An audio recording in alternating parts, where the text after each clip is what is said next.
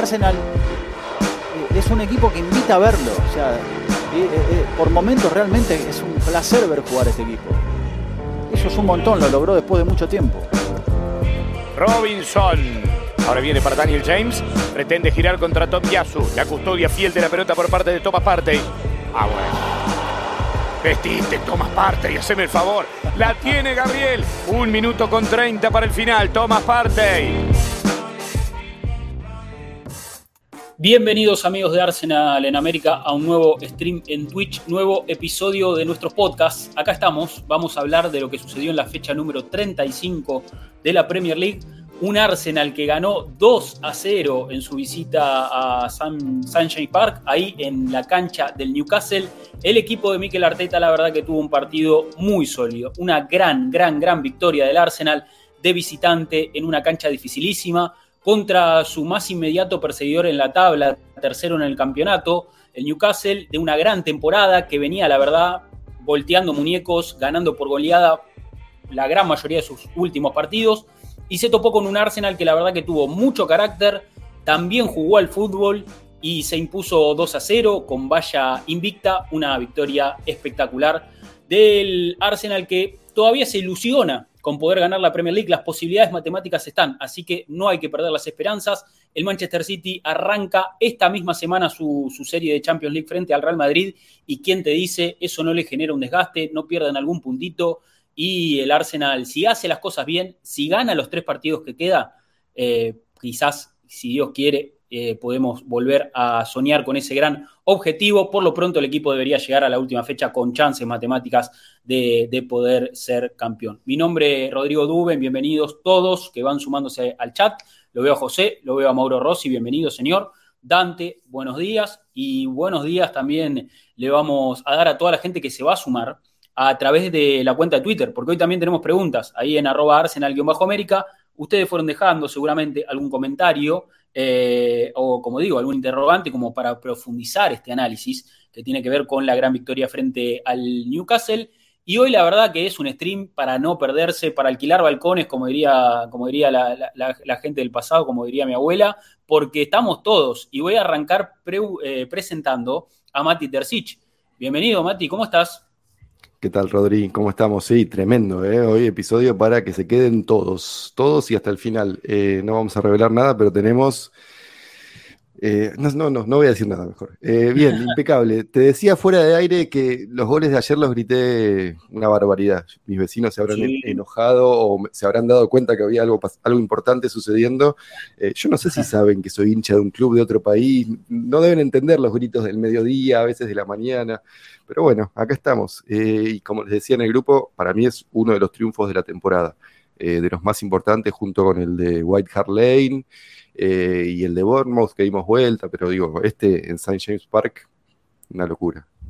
Sí, sí, sí, la verdad una victoria, una gran victoria del Arsenal. O sea, en un partido que, incluso comenzó bastante, eh, bastante igualado, incluso quizás con Newcastle siendo un poquito más agresivo que Arsenal, siendo un poquito más hacia adelante, o sea, con la confianza total de que venían muy bien, de que estaban jugando de local, eh, y ellos tienen muy rápido un tiro en el palo, creo que es, o, una tapada eh, importante de Ramsdale, y yo pensé que el partido se iba a complicar mucho.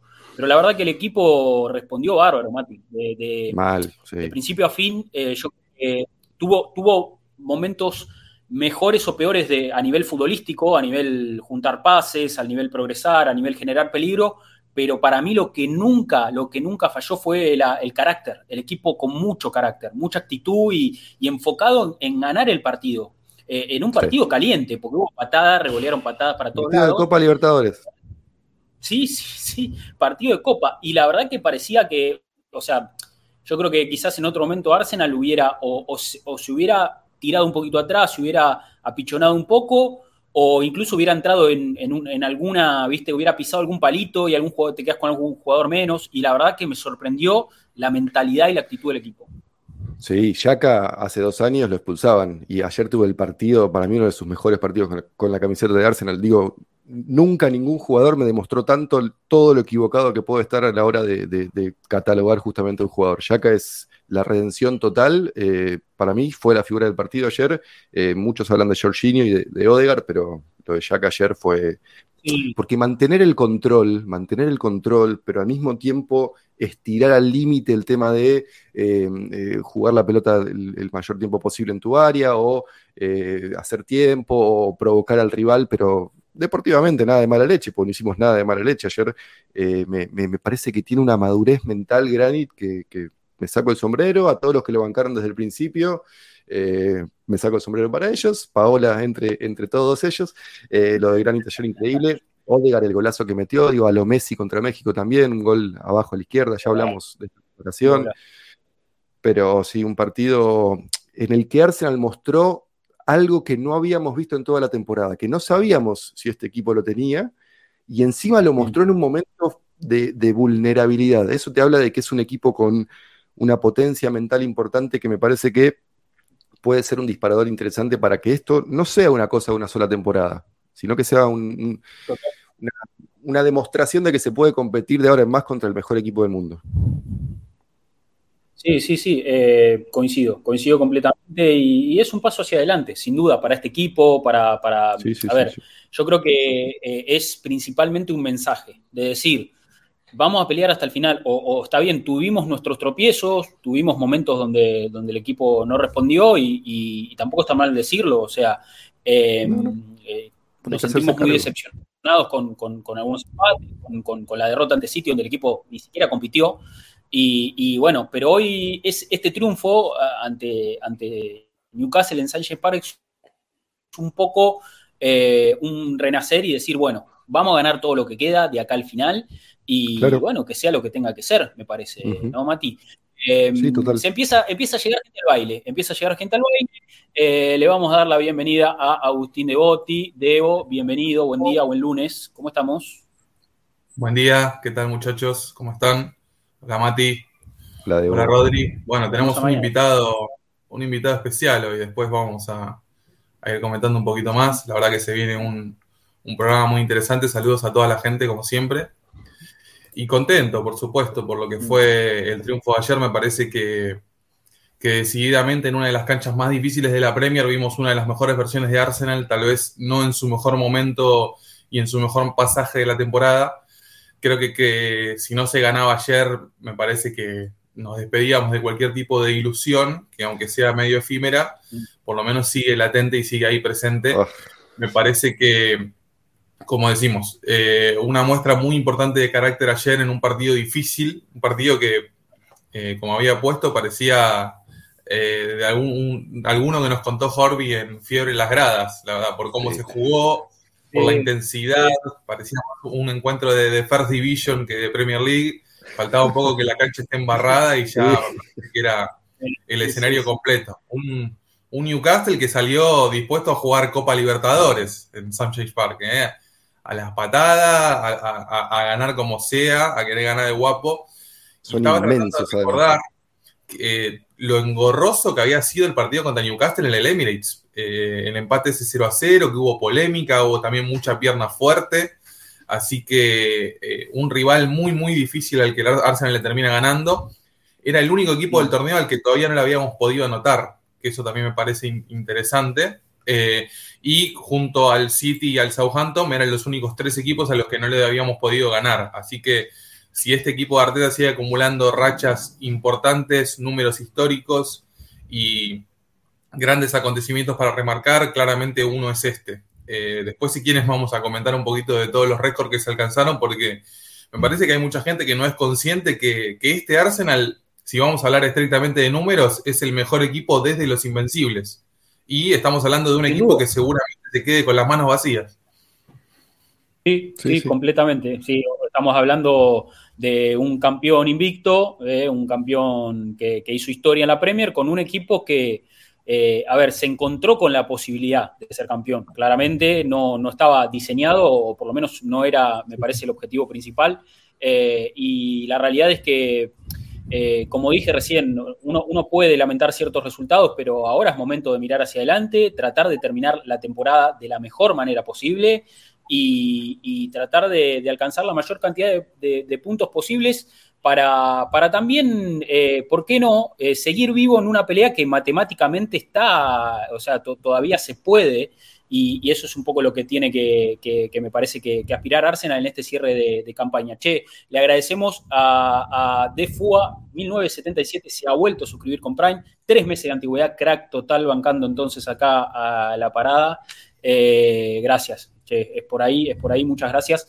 Así que eh, vamos a charlar un poquito de una fecha que se está jugando en este momento. O sea, arrancamos siempre el podcast hablando un poco de la fecha y estamos con un partido en vivo. Está ganando Fulham, 12 Gol de William. Muy extraño. El minuto 10. Gol de William, ¿no? Está ganando.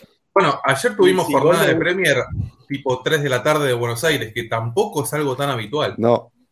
Lindo partido, además. no, estuvo tan lindo el partido. Y mira, eh, yo, prefería, que, prefería que el West Ham le haga fuerza al otro Manchester. Por eso, sí. Tal cual. Ayer jugó Rice y lo rompió contra el City y lo mandó al banco.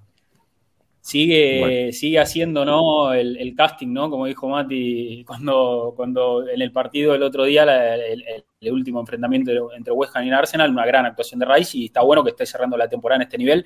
Por lo que se entiende, es el objetivo número uno que tiene Arsenal. ¿no? Podríamos decir, sin dudar, que Arsenal en América está pidiendo a Rice para el Arsenal hace rato, rato.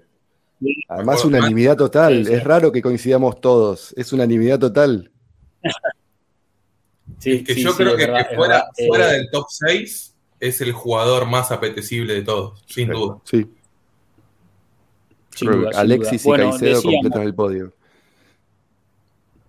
Sí, sí. Eh, coincido, coincido, Mati. Eh, decíamos eh, una fecha de Premier que se está jugando en este preciso momento, que bueno, tuvo su comienzo el día sábado y con la victoria, lógicamente, de un Manchester City que no afloja, no afloja, pero ni, ni, de casualidad. O sea, estamos hablando de un equipo que termina sus partidos a los 15, 20 minutos, ya están liquidados los partidos. Es algo impresionante. Eh, no, no da chance ni, ni siquiera a, una mínima, a una mínima ilusión. Eh, ahí, ahí tenemos resultados en pantalla y bueno, eh, se está jugando el Fulham Leicester, como decimos, ¿no? Yo el otro día, este, ¿cuándo fue? Vi 2 a 0 y dije, no, bueno, estaba, creo que había terminado de jugar a la pelota, agarro el celular, veo 2 a 0 y digo, no, bueno, ya está, no miro más. Y después miré y había descontado, había descontado y es como, ¿Cómo no empujaron un poquito más para sacar un 2 a 2? Leeds, dale, hermano. Sí, después erra un penal Gundogan, ahí descuenta Leeds y bueno, un poquito que el partido se prendió, pero estaba recontra liquidado eso. ¿no? Guardiola, con lo de Gundogan y Haaland, tremendo. Casi los mata ahí en el medio de la cancha. Eso, eso no es una señal de que hay como un poquito de complacencia, están como un poquito agrandados, obvio, porque se, se la creen mil y está bien, es parte de ser uno de los mejores, creerte la mil, pero eh, hay como un poquito de. Ya está ganada la Premier de su lado, no sé, no sé. ¿Sabes que estaba viendo, Mati? Que puede llegar a tener un poco que ver con esto. Desde 2022 hasta acá, el City jugó 33 partidos de local, ganó 31. Empató uno y perdió uno. Una bestialidad, una bestialidad. Y bueno, contra eso estamos compitiendo. Ganó, el, como digo, el City 2-1 a Leeds eh, y victoria del Chelsea después de mucho tiempo, eh, una victoria frente a Bournemouth de visitante, victoria de Liverpool, victoria de Tottenham, eh, una fecha... ¿Cómo se aprieta todo entre el puesto 3 y el puesto 7-8? Hermoso. Está picante ahí. Está picante, sí, sí, Entre eso y el descenso, la verdad que, vamos, o sea, si ya hablamos de que, de que la Premier está a un nivel altísimo, me parece que vamos a tener lucha por el título hasta el final, lucha por competencias europeas hasta el final, lucha por el descenso hasta el final. Creo que va a ser una Premier muy recordada a nivel general. Sí, sí, sí, sí, coincido, coincido. Esta, a ver, en algún momento se dijo que era una Premier donde, eh, donde se había un poco bajado el nivel, que los grandes no estaban jugando bien, que, que era una Premier un poco deslucida. Después con el tiempo, me parece, con el correr de la temporada, uno se dio cuenta que era todo lo contrario, una Premier recontra pareja, donde cualquiera le gana a cualquiera. Eh, y ahí es donde... Cuando... Perdón, un complemento, es que cuando los grandes, entre comillas, no están compitiendo y ven a tantos equipos no, no habituales como Newcastle, Brighton, Aston Villa, Brentford haciendo las cosas bien, los analistas que después dicen que Conte es inevitable y ven lo que pasa con los Spurs cuando Conte es inevitable, eh, se quedan con, ay no, es una Premier de porquería porque Manchester United está mal, porque Chelsea está decimotercero, porque Liverpool estaba apenas peleando por entrar a Champions. Y no, la Premier está buenísima, están compitiendo, como dice Debo. Sí, sí. Tal vez no, están peleando los que ellos quieren que estén peleando, pero la Premier está buena igual. Claro. Pasa un poco por ahí, pasa un poco por ahí. Pero bueno, fecha de Premier que todavía. Como... Un abrazo a, nuestro amigo Benito, que ahí lo vi en el chat. Sí, lo vi, un abrazo lo vi a Beni ahí. Ayer metió un stream del carajo, lógicamente extasiado con el triunfo sobre sí, doble triunfo eh, metió Beni ayer. Metió doble triunfo, sí, sí, sí. Lo estuve, lo estuve viendo, lo estuve viendo, crack, Beni. Eh, bueno, nada, una fecha que como decimos, ahí, perdón, eh, se sigue, ¿no? Se está jugando este lunes, están jugando en este momento Fulham Leicester y eh, juega Brighton Everton, tenemos partido al mediodía, lindo para, ver un rato, y cierra. Lindo partido Brighton Everton, ¿eh? Y, bueno, y Nottingham Forest Southampton, cierra la fecha. Cierra la fecha. Otro gran partido, ¿eh? te digo que ahí por el, por el duelo de abajo, 3-0 va el Fulham, lo del Leicester es dramático. Dramático. Sí. Sí, sí, lo del Leicester es. Yo creo, creo que sería, te digo, para terminar de redondear la idea de lo que es un gran torneo, vos fijate más allá del presente los planteles que tienen Leicester y los planteles que tiene Southampton, y que son dos equipos que seguramente se van a ir a Championship, y son dos grandes equipos si repasas nombre por nombre. Pero bueno, es una carnicería esto. Mm.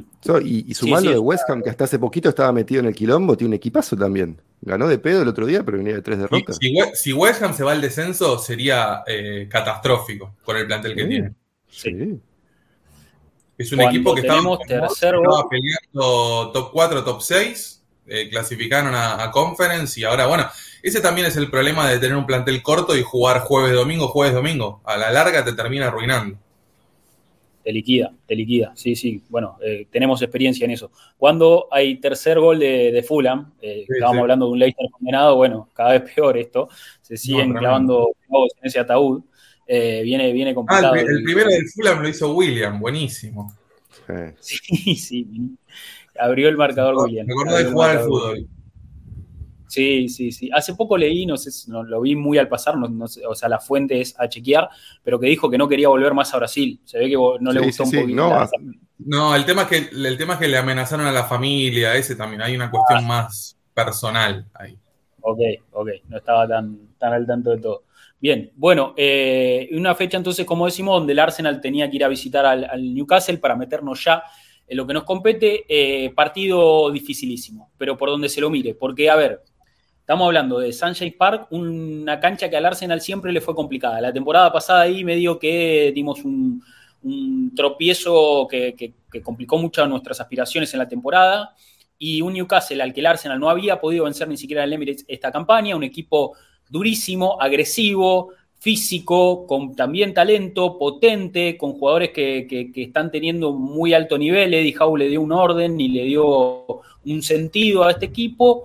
Y un Arsenal que, a ver, no venía, las cosas no venían saliendo bien, más allá de la, de la victoria ante Chelsea, revitalizante en algún punto en la semana, pero venía de un par de resultados adversos. Obligado a ganar para no quedar afuera de la pelea por el título, sí o sí, contra un Newcastle que todo lo contrario, venía volteando muñecos eh, a lo loco los últimos partidos, ganando eh, incluso con goleadas. Le había metido 6 al Tottenham, le había metido 4 al Everton, eh, al United también no sé si le metió, le metió 5 creo.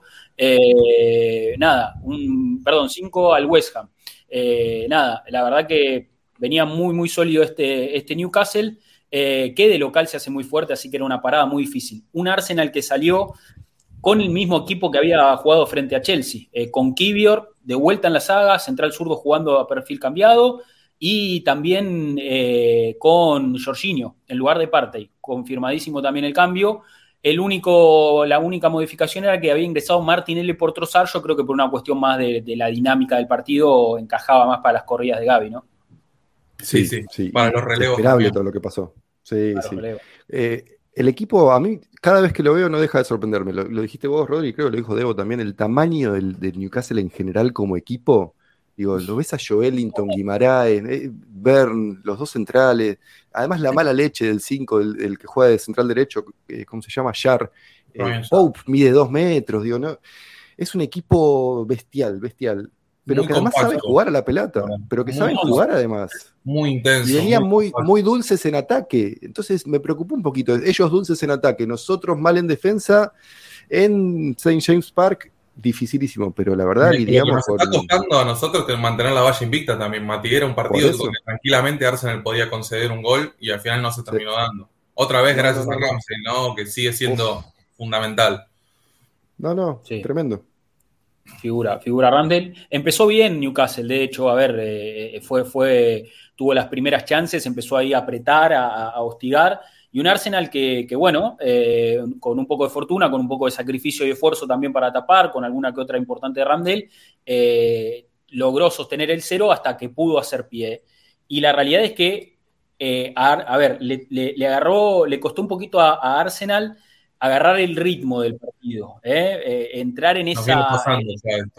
Claro, porque sí, sobre todo era algo que, que, ya había sucedido y que venía sucediendo, pero eh, Newcastle te impone, me parece, un ritmo muy, muy físico. Los duelos son a matar o morir todos, en todos los sectores del campo.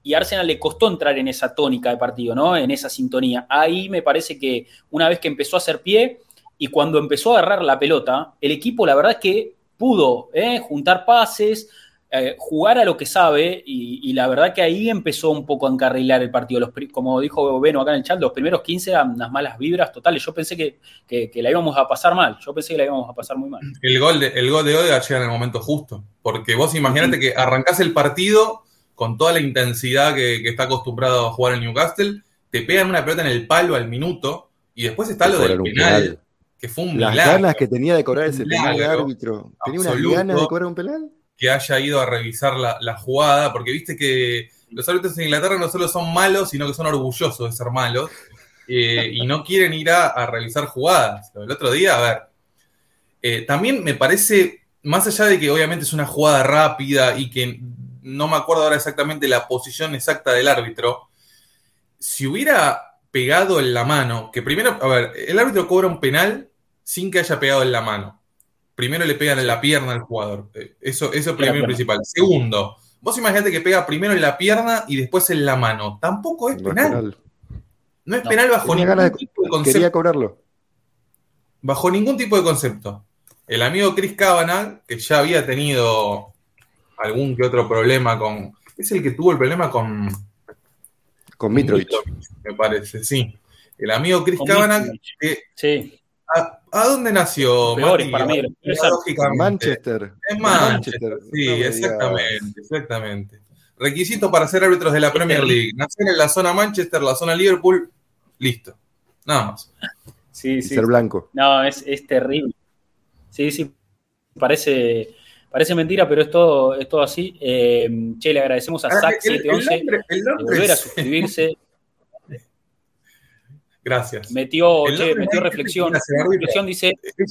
es lo que yo pienso siempre. Eh, dice, dice Zach, dice, reflexión de, temporada. Hace muchos años que no disfrutaba una temporada del club de esta manera y lo mejor que con el equipo más joven de la liga solo podemos mejorar. Dice, bien, es ese también el, mensaje. Bien ahí. Desde, desde, el, Leicester campeón, que no, no estamos así tan metidos con un equipo, se podría decir, y ya pasaron 7, 8 años de eso. Sí, sí, sí, fue en la temporada 2015-2016. Y además ahí corriendo de atrás y esperando que el otro tropiece es distinto. Acá fue otra dinámica, me parece. Yo la disfruté más esta que la del 15-16. Sí, seguro. Jugamos mejor, sin duda.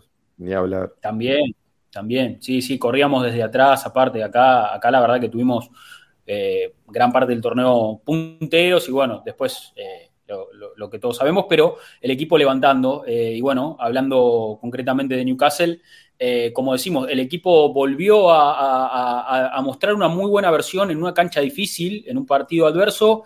Eh, se vio un Arsenal que, como digo, juntaba pases de posesión. Acá aprovechamos y ponemos un poquito de imágenes mientras, mientras charlamos, si quieren.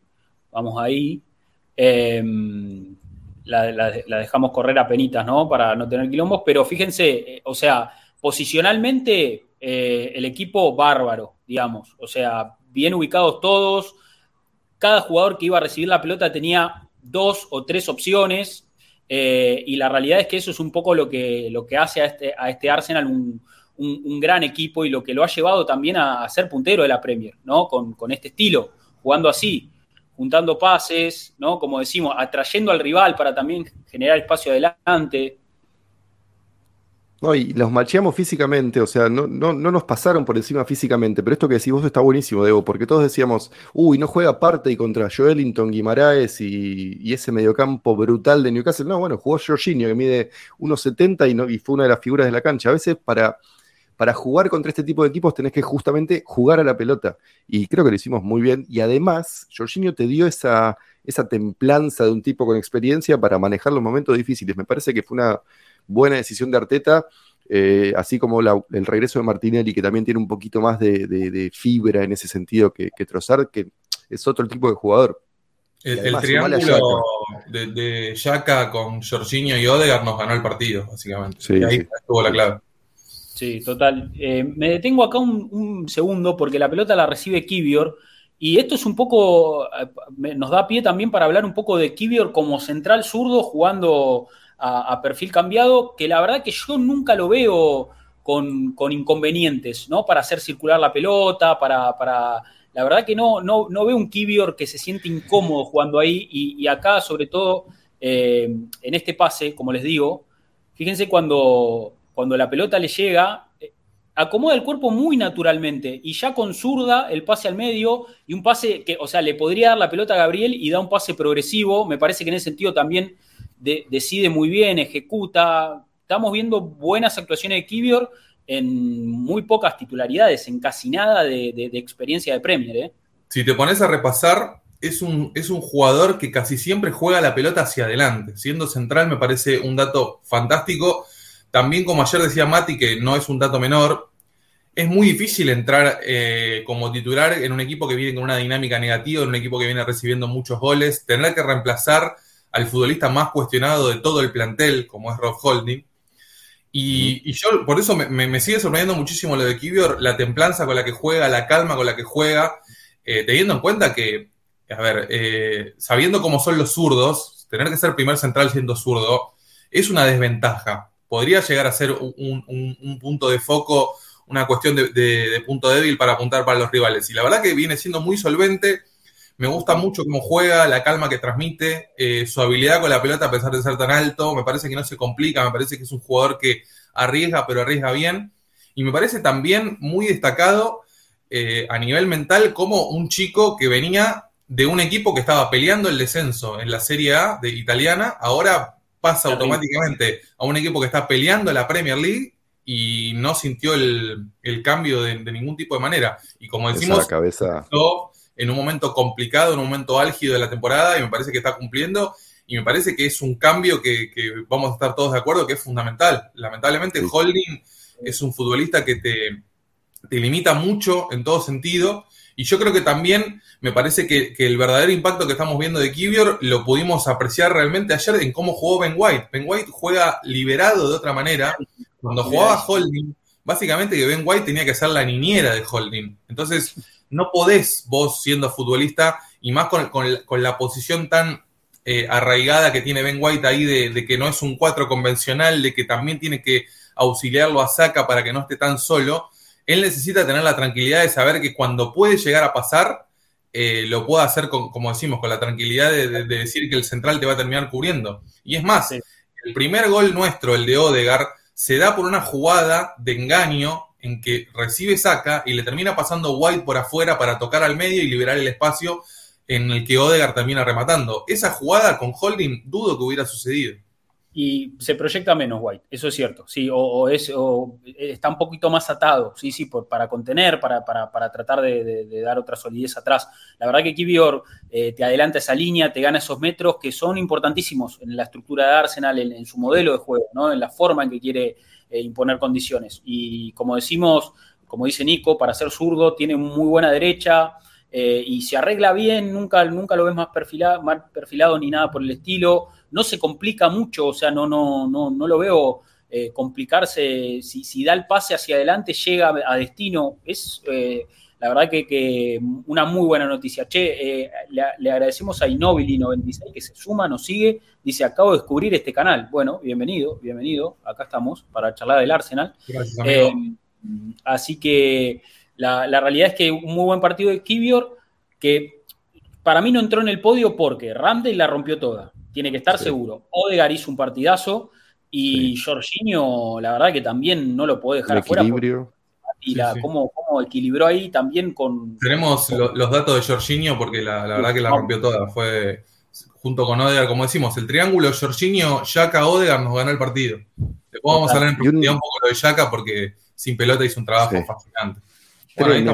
Y Jesús también, ¿eh? De estas estadísticas, la más llamativa y la más destacable de todas me parece eh, que fue, como decimos, el primero en pases en el último tercio del Newcastle.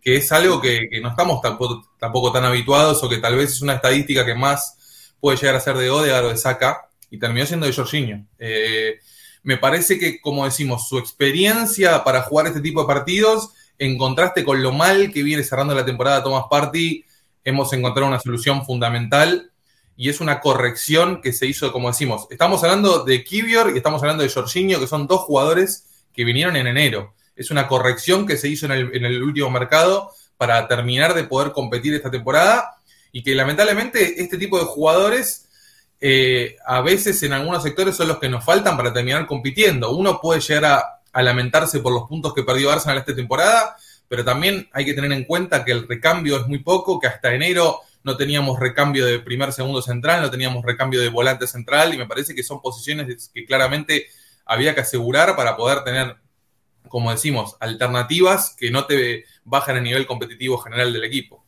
Sí. Total.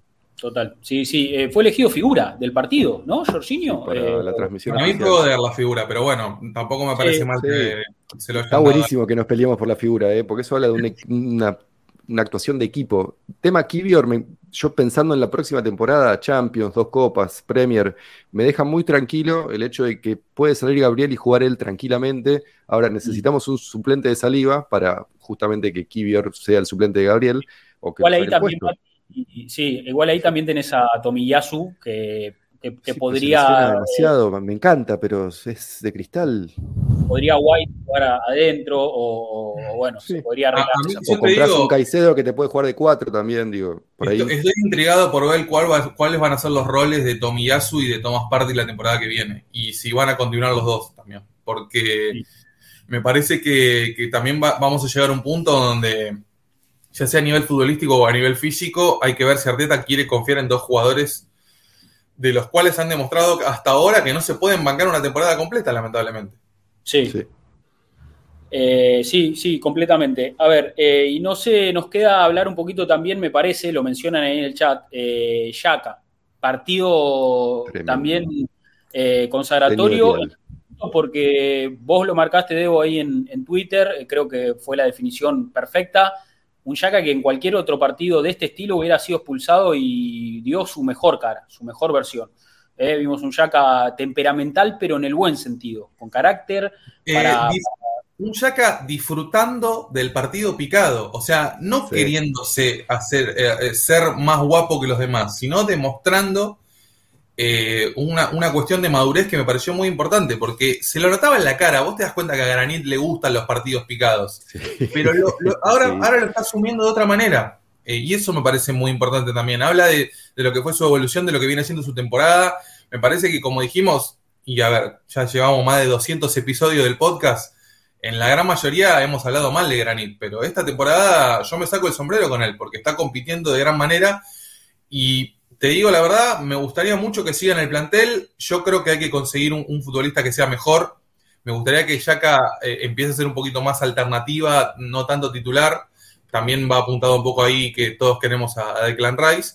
Hay que ver qué termina pasando con eso. Pero yo, yo creo que, que Yaka va a terminar siendo un jugador muy importante para el plantel y ojalá lo podamos tener la temporada que viene, tal vez con un rol un poquito más secundario, pero sin dudas tenerlo ahí porque me parece que se ha ganado nuestra consideración y creo que está haciendo las cosas bien y está demostrando eh, que también puede llegar a ser el capitán eh, cuando no esté Odegar y que ahora mismo eh, creo que, demuestra, como decimos, un liderazgo muy positivo y un liderazgo lógico en un equipo joven, en un equipo que se ha encontrado esta temporada con situaciones a las que no estaba acostumbrado y me parece que, como decimos, el suizo estuvo a la altura. El quite contra Willow que ayer el partido, es impresionante. Willow no quería meterla, ¿eh?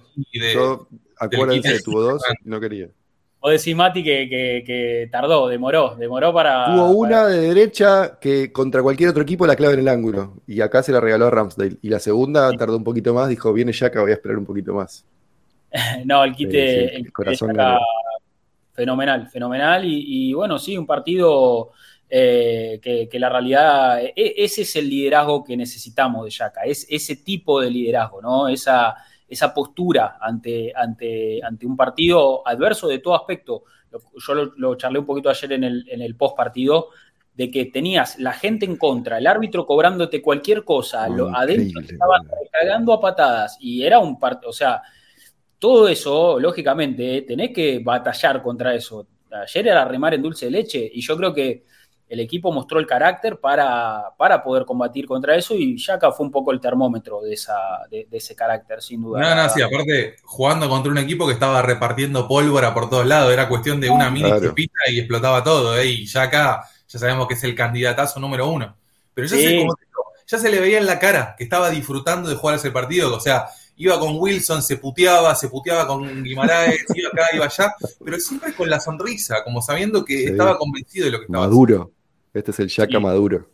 Sí, sí. Y después me parece eh, otra de las cosas que, tenemos que hablar. Eh, Arteta, eh, dos cuestiones. Una, la, realidad es que, mira, y justo Nico aporta en el chat y da pie a lo que iba a decir. ¿No lo vieron un poco apagado en los festejos, los goles, sobre todo? Muy concentrado, serio. siempre, viste, lo, vi menos efusivo que otros partidos. Eh, viste, sin gesticular, sin, sin gritar. Lo vi más eh, concentrado y, muy serio, muy serio. Eh, y me dice Nico ahí en el chat, dice, en la conferencia también se lo vio muy parco.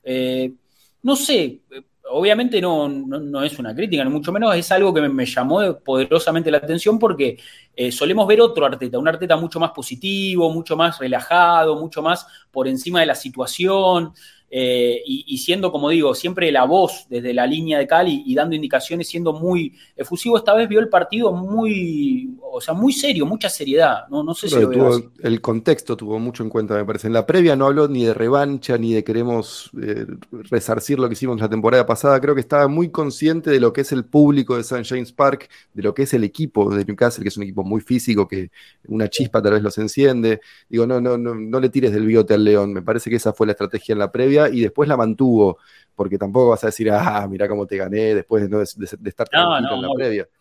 Me parece que tiene, tuvo que ver con eso. Vamos a ver si es algo que se mantiene o no, pero también es algo como, no vamos a sobrefestejar porque realmente estamos segundos, no, estamos primeros. Creo que viene un poquito de esas dos cosas, pero no, vamos a ver cómo sigue. Siempre es parco, pero...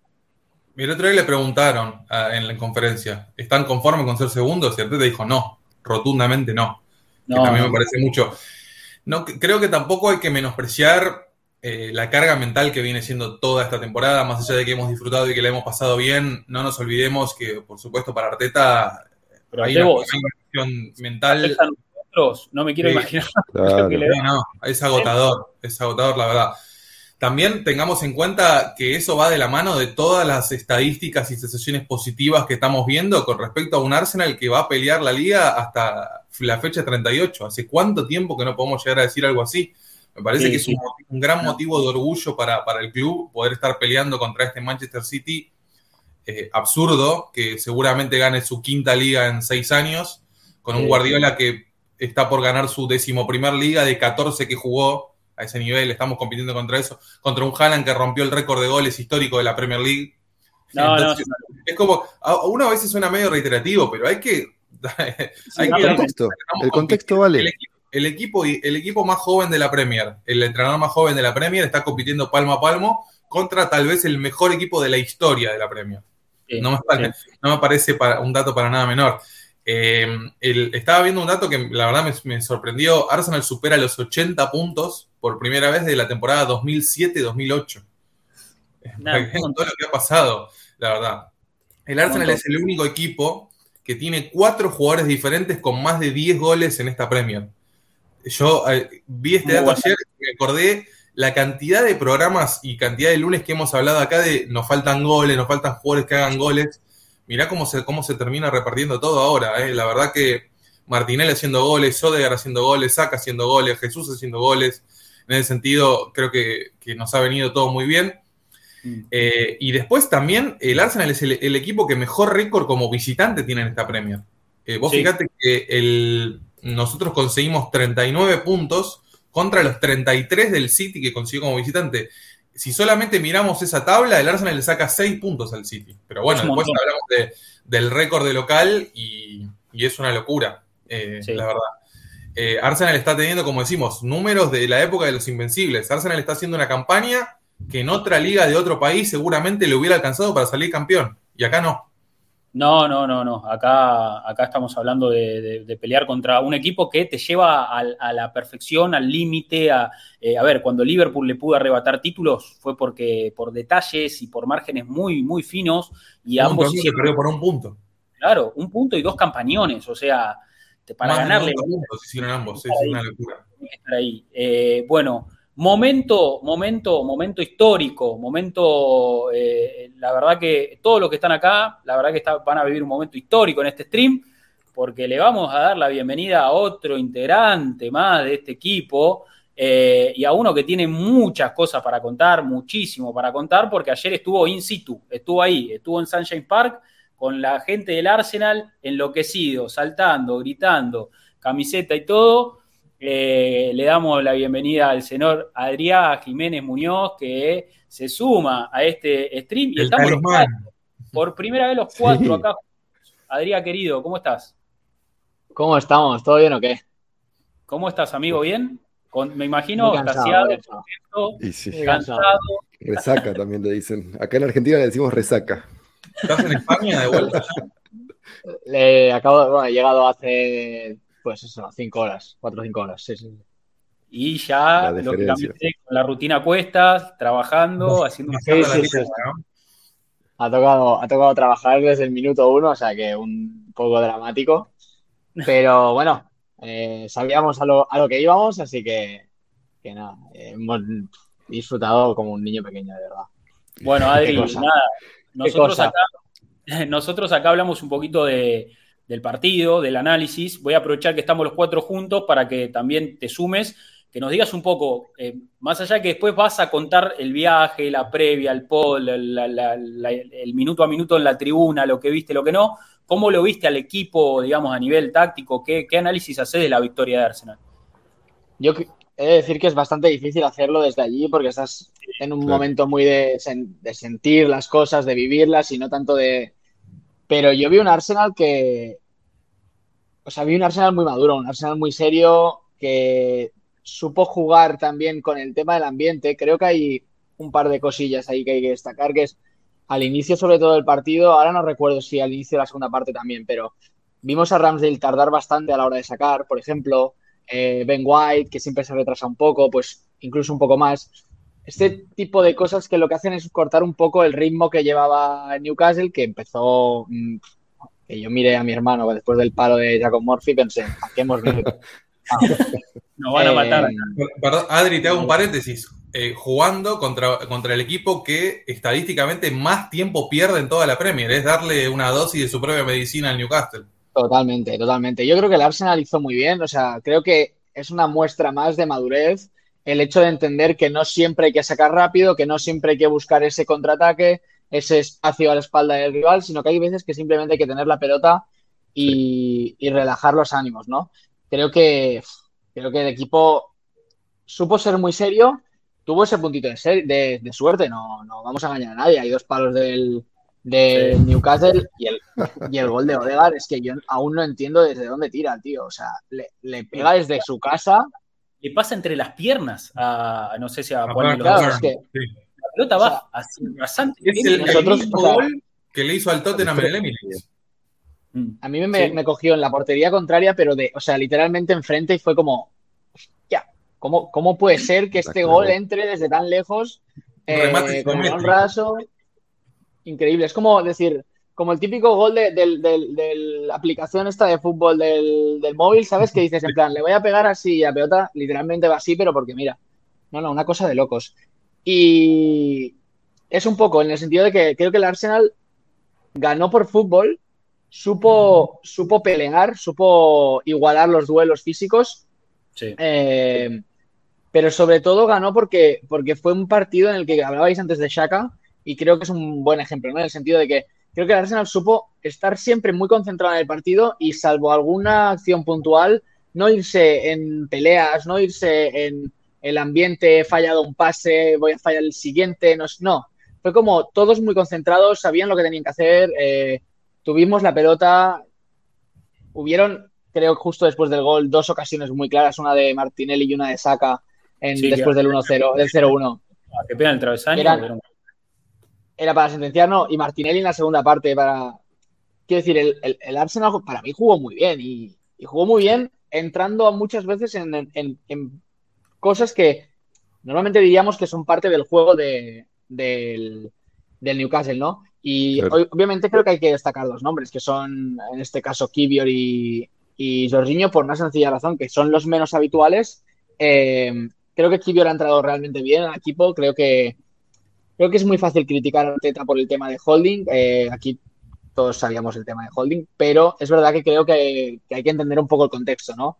Y en el fútbol siempre hay cosas que, si no estás en el, vestuario se nos escapan, cosas como pueden ser la adaptación del jugador, el, cómo se entiende con sus compañeros, etcétera, etcétera.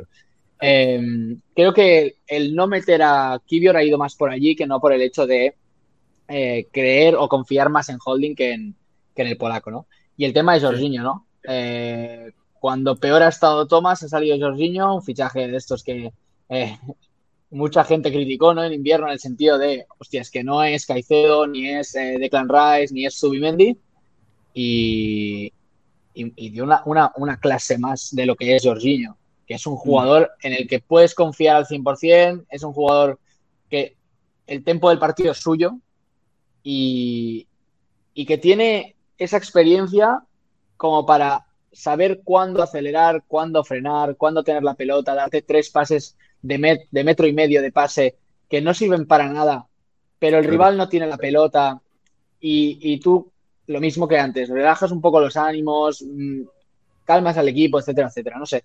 Yo creo que han sido dos piezas que han entrado realmente bien. Es verdad que igual el día del Chelsea pues no era tan digamos, eh, analizable en el sentido de que el Chelsea pues, fue lo que fue, pero, pero si ayer eh, tanto uno como el otro, es que yo iba, igual es muy feo, ¿no? Lo que digo, pero yo iba hablando con mi hermano y le iba diciendo, es que hace cosas con la derecha que no se las vemos a Holding y es su pierna mala. y es muy duro, es muy duro esto, pero es verdad. Y yo me quedo con, me quedo con una acción de, de, de Kivior, lo último que digo ya. Una acción de Kivior que es un balón largo a su espalda, a la espalda de Evan White, le está presionando Kyle Wilson y la pelota viene como medio botando y el tío en vez de intentar anticipar, no, hace como que se mete encima de la pelota, la pelota se le queda rasita y se la da a Ramsey, que parece una tontería, pero es la típica acción que se te complica. Que hay un central que lo que hace es despejarla fuera. Que le quieres dar un pase al, al, portero con el balón botando, se le acabas dando floja y se le...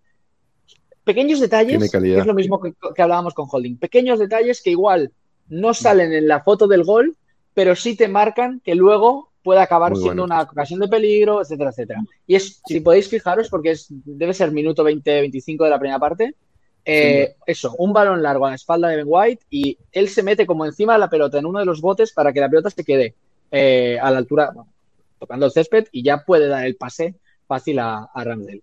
Es muy bueno técnicamente, es muy bueno técnicamente y, lo vimos recién en una, imagen donde le daba Odegar un pase atrás y él acompaña el, recorrido de la pelota con el cuerpo y con la izquierda, o sea, todo muy natural, jugando a perfil cambiado, da un pase progresivo eh, eh, para, para que el equipo siga sosteniendo y siga yendo hacia adelante.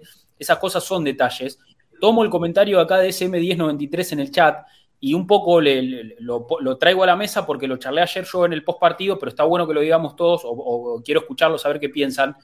Que está bien, Kivior lógicamente es la solución, era la solución, y muchos pueden pensar que lo tenías en el banco y, le, y pusiste a Holding antes que este pibe. La realidad es que el comentario que apunta acá en el chat es un poco sí, si jugaba Kivior contra el City y tenía un error, lógicamente quedaba contramanchado. Y yo creo que Arteta no hizo mal en darle a Holding el beneficio de la duda. Y, después, lógicamente, te terminás dando cuenta que necesitas otra alternativa, lo ves mejor a Kivior en los entrenamientos, capaz, o, le querés dar eh, también esa oportunidad y te terminás encontrando con un jugador que, era, era el indicado, digamos. Pero no, o sea, no, podemos pensar que eh, poner a Holding eh, fue un error garrafal, sino que es un poco también lo que lleva a la dinámica de, la rotación y de un primer equipo donde vos confiabas en tu, en, tu primera opción, digamos, en, el central con pie natural, en el central que tiene más experiencia, en el central que, ya había jugado partido esta temporada y no lo había hecho mal, o, que entra en determinados momentos y cumple, y, y entonces tenés que darle también la posibilidad a ese jugador, ¿no? Es lo que yo pienso. Y, hay que tener en cuenta que, una, que estamos hablando ya con, el, como dicen, eh, con el periódico del lunes. Eso es muy fácil. Y, y dos, lo repito, es que hay, yo creo que hay muchas cosas que no sabemos y, que no sabemos nosotros y que sí saben ellos, eso evidentemente. Pero además es que me da la sensación de que muchas veces nos, nos creemos que sabemos más, no nosotros, eh, sino en general, en el mundo del fútbol, cuando probablemente Mikel Arteta lo, que nosotros pensamos lo haya pensado 10 días antes y haya estado probando igual y haya estado mirando, ya está viendo que igual la opción más fácil y más mm, mm, para no tocar tantas cosas era meter a Holding y, lo digo yo que es que eh, he pedido a al Holding fuera desde, desde antes de empezar la temporada, ¿no? Quiero decir, creo, creo que muchas veces eh, sobreanalizamos o, pecamos de, que, claro, nosotros solo vemos lo, que pasa en, los 90 minutos, ¿no? A partir de ahí... Eh, Adrián, también eh, que tampoco es algo tan habitual eh, ver que un entrenador ponga dos centrales zurdos juntos. Yo se lo voy a hacer a Guardiola y creo que a nadie más. Entonces, tampoco es que era una opción tan factible. Estamos hablando de un chico joven que venía de pelear el descenso en Italia, que claramente eh, a ver, los diestros son más adaptables que los zurdos, por lo general, casi en un 95% de los casos. Tampoco es que era una opción tan lógica. El tema, obviamente, es que Holding realmente baja mucho el nivel. Pero no es que todo el mundo veía claro que Kivior podía jugar de primer central y que no podía llegar a afectar la dinámica en general del equipo. Eso también habla de, de una valentía y de una confianza y de una necesidad clara de tener que hacer un cambio y de modificar alguna dinámica para, cambiarle el ánimo a un equipo que venía en la baja. y una cosa más, y con esta me voy, muchachos. Con Holding le ganamos al Palace, le ganamos a Leeds y empatamos con Liverpool, West Ham y Soton. Solo perdimos con Manchester City. Y los tres empates seguidos no fueron responsabilidad de Holding. O al 100% al menos. No, no, no, al 100%. No al 100%. Yo es que, yo, es que, yo ahí, ahí sí que, no, no, estoy de acuerdo por una sencilla razón. Es que yo creo que lo que genera holding, lo que genera, no lo que. Es decir, holding no aparece. Ya, estoy de acuerdo, pero holding no aparece en la foto. En la foto no va a aparecer porque holding es consciente de sus, de sus defectos y, intenta hacer cosas que, los minimicen, ¿no? Holding no te va a aparecer en la foto, pero holding lo que te genera, o sea, es que está analizado, es que el Arsenal eh, defendió siete metros más adelante el partido contra el Chelsea, el de ayer no a uno, que, los que venían 7 metros en un campo de fútbol de, que son 80, 90, es más de un 10%, ¿no? Eh, cuando tú necesitas que tu, que tu equipo juegue de una forma, que tus jugadores hagan unas cosas y solo la entrada de un jugador, porque es que es, lo siento, es muy duro, pero es que es así, genera que las dinámicas cambien. Sí, sí, sí. Sí, no, sí, es que no te lo puedo transmitir. Obviamente, El tema que también estamos de acuerdo ¿eh? es que no había una solución clara porque sin Saliva y sin Tomiyasu era cuestión de arriesgar y de probar algo nuevo que nunca se había hecho. Entonces es como que, sí, a ver, hasta mi abuela se da cuenta que Holding no puede jugar. Ahora, ¿cuáles eran las alternativas a todo esto? Claro, claro. No, al final la putada, la, putada, es lo de Tomiyasu, que se el mismo día que salió. Ahí, ahí, Era, era Ben White central como la temporada pasada que anduvo bárbaro. Yo creo que hubiese sido al revés. ¿eh? Yo creo que hubiese sido Tomillazo central por una sencilla razón. Por el tema del, de la conexión que hay en banda con Saka, con, Por no perder eso. Pero sí, sí. Puede ser, sí, sí, sí, sí. Eh, Adri, te pregunto algo que estuvimos, que, estuvimos hablando recién. ¿tuviste oportunidad de mirarlo a Arteta? De, mirar un poco cómo se comportaba, qué gestos, con quién hablaba, eh, o estuviste más... a ver, no me, no me fijé demasiado, no te voy a engañar, pero yo sé que Jorginho y Odegaard son los dos jugadores con los que, con los que él más, no sé si decirte más relación tiene o más eh, se siente seguramente identificado dentro del campo, ¿no? Uno, evidentemente, porque es el capitán y el otro, evidentemente, porque es, es él hace 10 años. Eh, o 12 años. Entonces, bueno, yo creo que esos dos son sus, cuando juegan estos dos, en este caso, son sus dos jugadores eh, con, los, en los que, con los que habla, con los que, eh, a los que les transmite las ideas que quiere, luego, eh, pues, transmitir al resto. Esa es mi sensación. Sí, no, porque hablábamos, no sé si después pudiste ver imágenes, resúmenes o qué, de que vimos un Arteta menos eufórico, menos, menos eh, eh, quizás, viste, gesticulador, mucho más serio, mucho más concentrado. Eh, incluso los goles prácticamente no los festeja. o sea, el segundo, no sé si hay una imagen clara del momento que entra la pelota. Martinelli lo grita full, pero apenas va a la cámara con Arteta, está así, con los dos los costados, hablándole, tratando de ver cómo seguían en la dinámica del partido, porque venían cambios. Después vino el cambio de Tierney, el equipo se reacomodó, entró Toma, entró Enquetia, se refrescó un poco el equipo y me parece que era eso lo que estaban charlando. Pero lo vi, vi un Arteta muy, como digo, serio, concentrado, enfocado, y nos aportaba, yo no vi nada post partido, pero nos aportaba Nico también en el chat de que la, la conferencia posterior también bastante parco. O sea, como, como muy, serio. la sensación que tengo es que Ahora no recuerdo si fue contra Liverpool o contra quién, pero ya, ya han habido varios casos en los que si no es Arteta, es un jugador, en un partido que tienes dominado, que has sabido gestionar el tema del ambiente, de golpe entras en una media pelea, en un medio detalle que anima a la afición rival y acabas eh, pasándolo mal, ¿no? Yo creo que Arteta... Como pasó con Alexander en, en Anfield. Claro. Exactamente. Yo creo que el partido de ayer del Arsenal era un partido de llegar, ganar, marchar. Punto. Es muy fácil decirlo, evidentemente, ¿eh? pero en el sentido de eh, llegar, eh, que sea nuestro trabajo el ganar el partido, irnos. No hay más. No hay, no hay celebraciones como en, en, el Tottenham Hotspur Stadium. No hay. No hubo de más, ¿no? Fue como venimos, intentamos ganar, porque encima, como ya se dijo, lo, lo explicó Ramsdale, que ya había metido eh, imágenes del, documental del año pasado, de, hostia, me da la sensación de que, lo vimos a Odegaard, ¿no? Creo que realmente los jugadores que estaban el año pasado sufrieron muchísimo, muchísimo. Y estaban todos con muchísimo. O sea, es como el partido que tenían marcado. Yo creo que incluso más que, en campo del Tottenham. O sea, creo que de verdad el partido de ayer. Creo que el partido de ayer era el partido que tenía marcado el Arsenal en, la, en el calendario ya te digo, evidentemente, Manchester City, obviamente, ¿eh? pero como aquello que cuando empezó la temporada todos miraron, hostia, Newcastle. Claro. Sí, sí, sí, Señal. Aquí puede ser el, nacimiento de una nueva rivalidad eh, o el nacimiento de justamente dos eh, clubes que vayan a, ser los próximos protagonistas de los premios.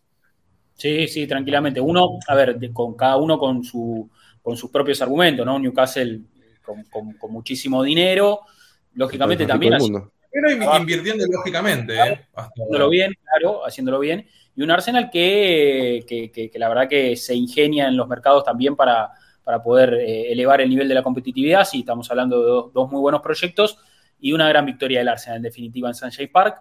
Eh, y bien Arteta en el final con los cambios, me parece, ¿no? O sea, sí, como sobre todo lo de Tierney. Fue una buena decisión, muy buena decisión la de Tierney. Creo que todos estábamos viendo lo mismo todos vimos lo mismo y Arteta también lo vio y rápido, decisivo. A los 60 lo cambió, fundamental, la última media hora. El día del Liverpool, el día del Liverpool eh, se hace tarde el cambio, se estaba preparando, de hecho está, está de pie eh, Tierney para entrar. Es verdad. Se hace tarde y creo que, creo que han aprendido la lección, creo, o sea, lo, lo habrán analizado, lo habrán entendido y creo que lo hicieron, o sea, igual incluso lo hicieron voy a decir, cinco minutos antes de lo que tocaba, ¿no? Pero en el sentido de no nos va a volver a pasar lo mismo. Claro. Vamos a meter a Tierney, que sabemos que nos aporta defensivamente unas otras cosas.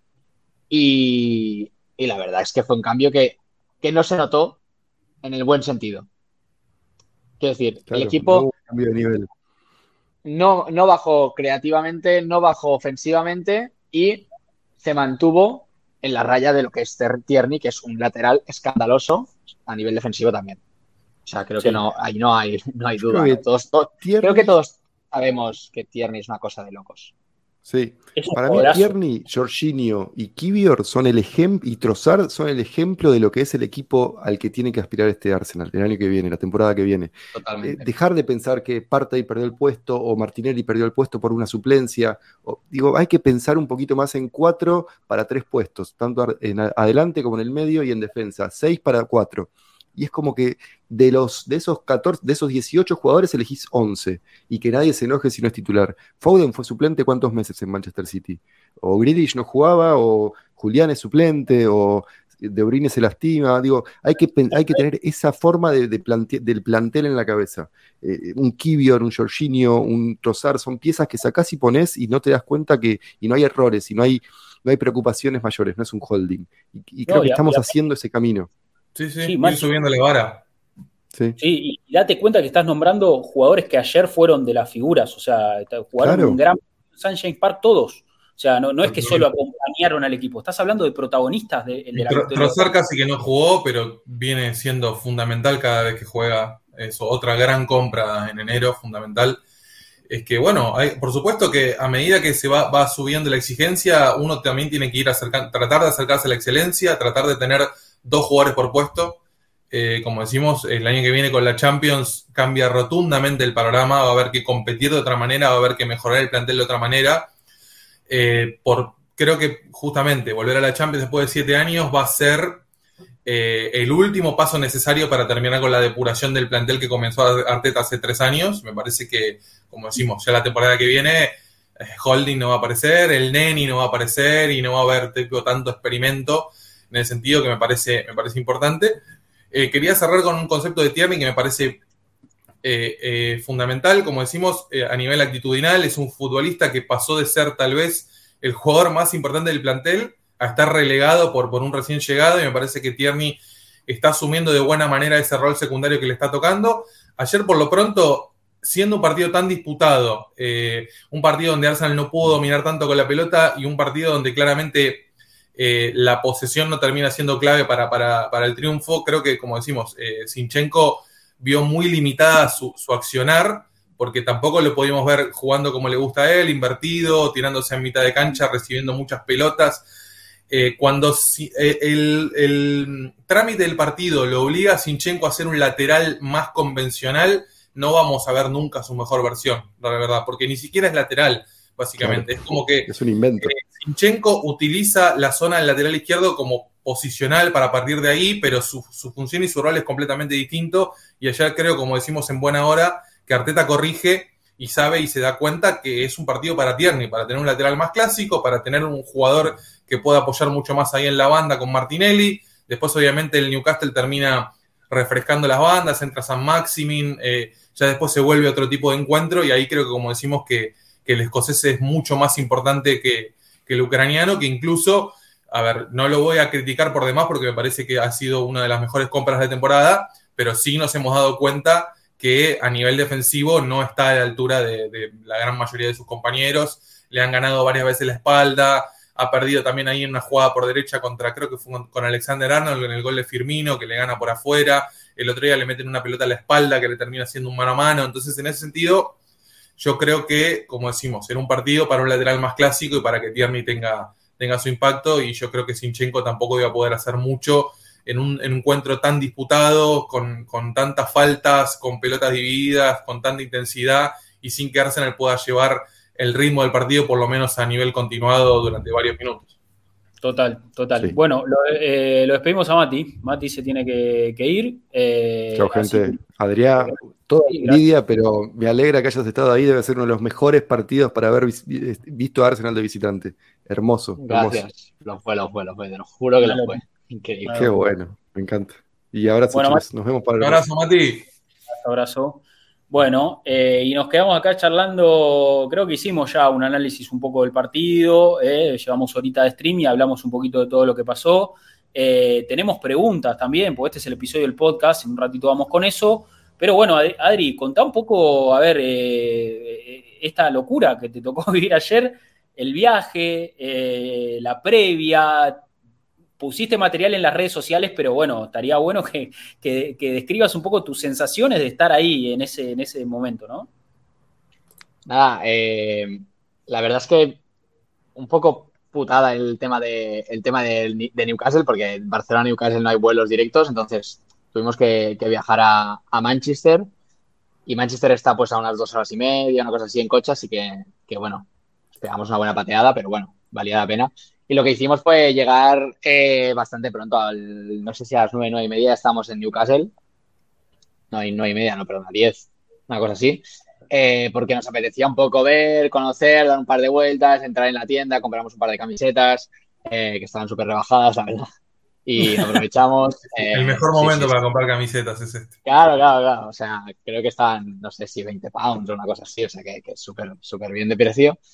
Y nada, eso, dimos un par de vueltas, habíamos hablado con un amigo que, conocía, que conocía la, ciudad y nos había hablado de un par de pubs, sitios así donde se juntaba gente del Newcastle para ver, para... Es verdad que nosotros íbamos con la camiseta, entonces, bueno, nos daba un eh, pelín de respeto. perdón, te quería preguntar, ¿cómo sentiste el ambiente por, en los alrededores de la cancha? ¿No te sentiste como en riesgo, entre comillas, por estar vestido de Arsenal? No, no, para nada, para nada, en ningún momento. De hecho, muchos comentarios, buena suerte, buen partido, hoy no ganaréis, pero ojalá ganéis la liga, cosas así, rollo. Muy buen rollo, la verdad. Muy buen rollo con quien yo me encontré, ¿eh? que igual me llevo a encontrar a otro y me parte la cara, claro, yo no lo sé. Pero es verdad que con quien yo me, claro, con quien yo me encontré, eh, la verdad que muy buen rollo. entonces, no, aparte, en, el norte de Inglaterra son intensos, ¿viste? Ahí es otro, carácter, tiene la gente. Totalmente. la única vez eh, perdón, Adri, en Inglaterra me crucé con hinchas del Newcastle y en un ah, tren. Y también, viste, me pareció, o sea, me pareció gente buena onda, pero picante. Si se podría, se podría. O sea, no había ningún drama en ese sentido. No, no, no, eh, da la sensación esa, ¿no? Da la sensación esa. No, eso, y encima llevamos una camiseta de Dennis Bergkamp con todo lo que implica, pues, ese gol que metió allí esa ah. vez. Bueno, eh, de hecho, mucha gente nos paraba, hostia, tal, eh, vaya gol, yo estaba adelante, lo vi no sé qué, a 5 o 10 metros, o sea, guay. Muy bien, muy bien, la verdad. Eh, eso, la idea era esa y luego eh, se nos... La idea principal no era esa, pero se nos fue ocurriendo durante el esto, durante la mañana de ir a, lo primero, ir al hotel del Arsenal, lo que pasa que, que bueno, no vimos a nadie. Y, bueno, mentira, vimos a Holding, pero Holding y Zinchenko, creo, pero un poco de lejos no, no, vieron a nadie. eso, eso, ya lo has dicho tú, ¿eh? Yo me callo, que si no me, me atizan. Y, y luego dije, hostia, eh, no sería mala idea ir a ver si encontramos un pub donde esté la gente del Arsenal tal, y preguntamos en uno de los pubs.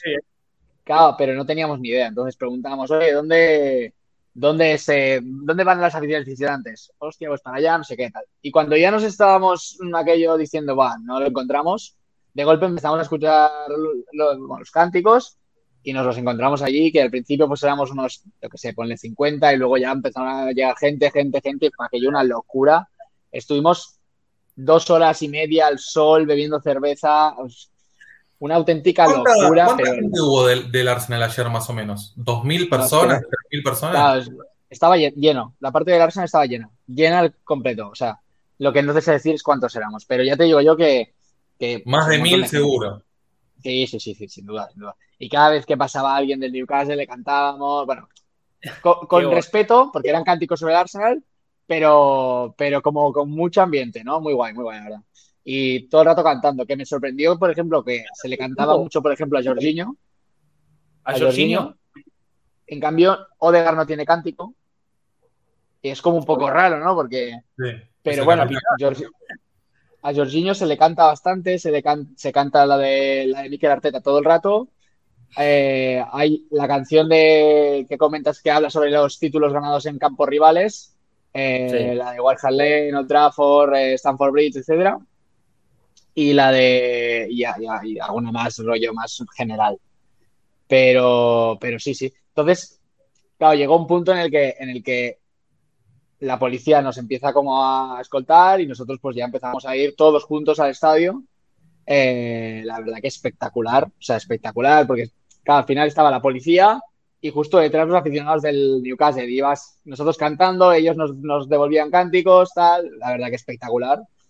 y, ya fue llegar al estadio y en el estadio, en el, pasillo previo a, empezar a subir para, para arriba, allí fue tensión, pero, pero bien, en el sentido ese, de que ahí sí que, claro, el, por cómo está hecho, estabas como en una especie de parking, claro, se escuchaba todo un montón y era momento de Claro, todo el mundo, ellos querían entrar en su, en su zona y nosotros en la nuestra, y a pesar de la policía, pues eh, los cánticos y aquello sí que fue momento de, sin, ningún tipo de, mm, de, violencia, por decirlo de alguna forma, pero tensión en el sentido de te canto, tú me cantas, yo canto más fuerte, ¿sabes?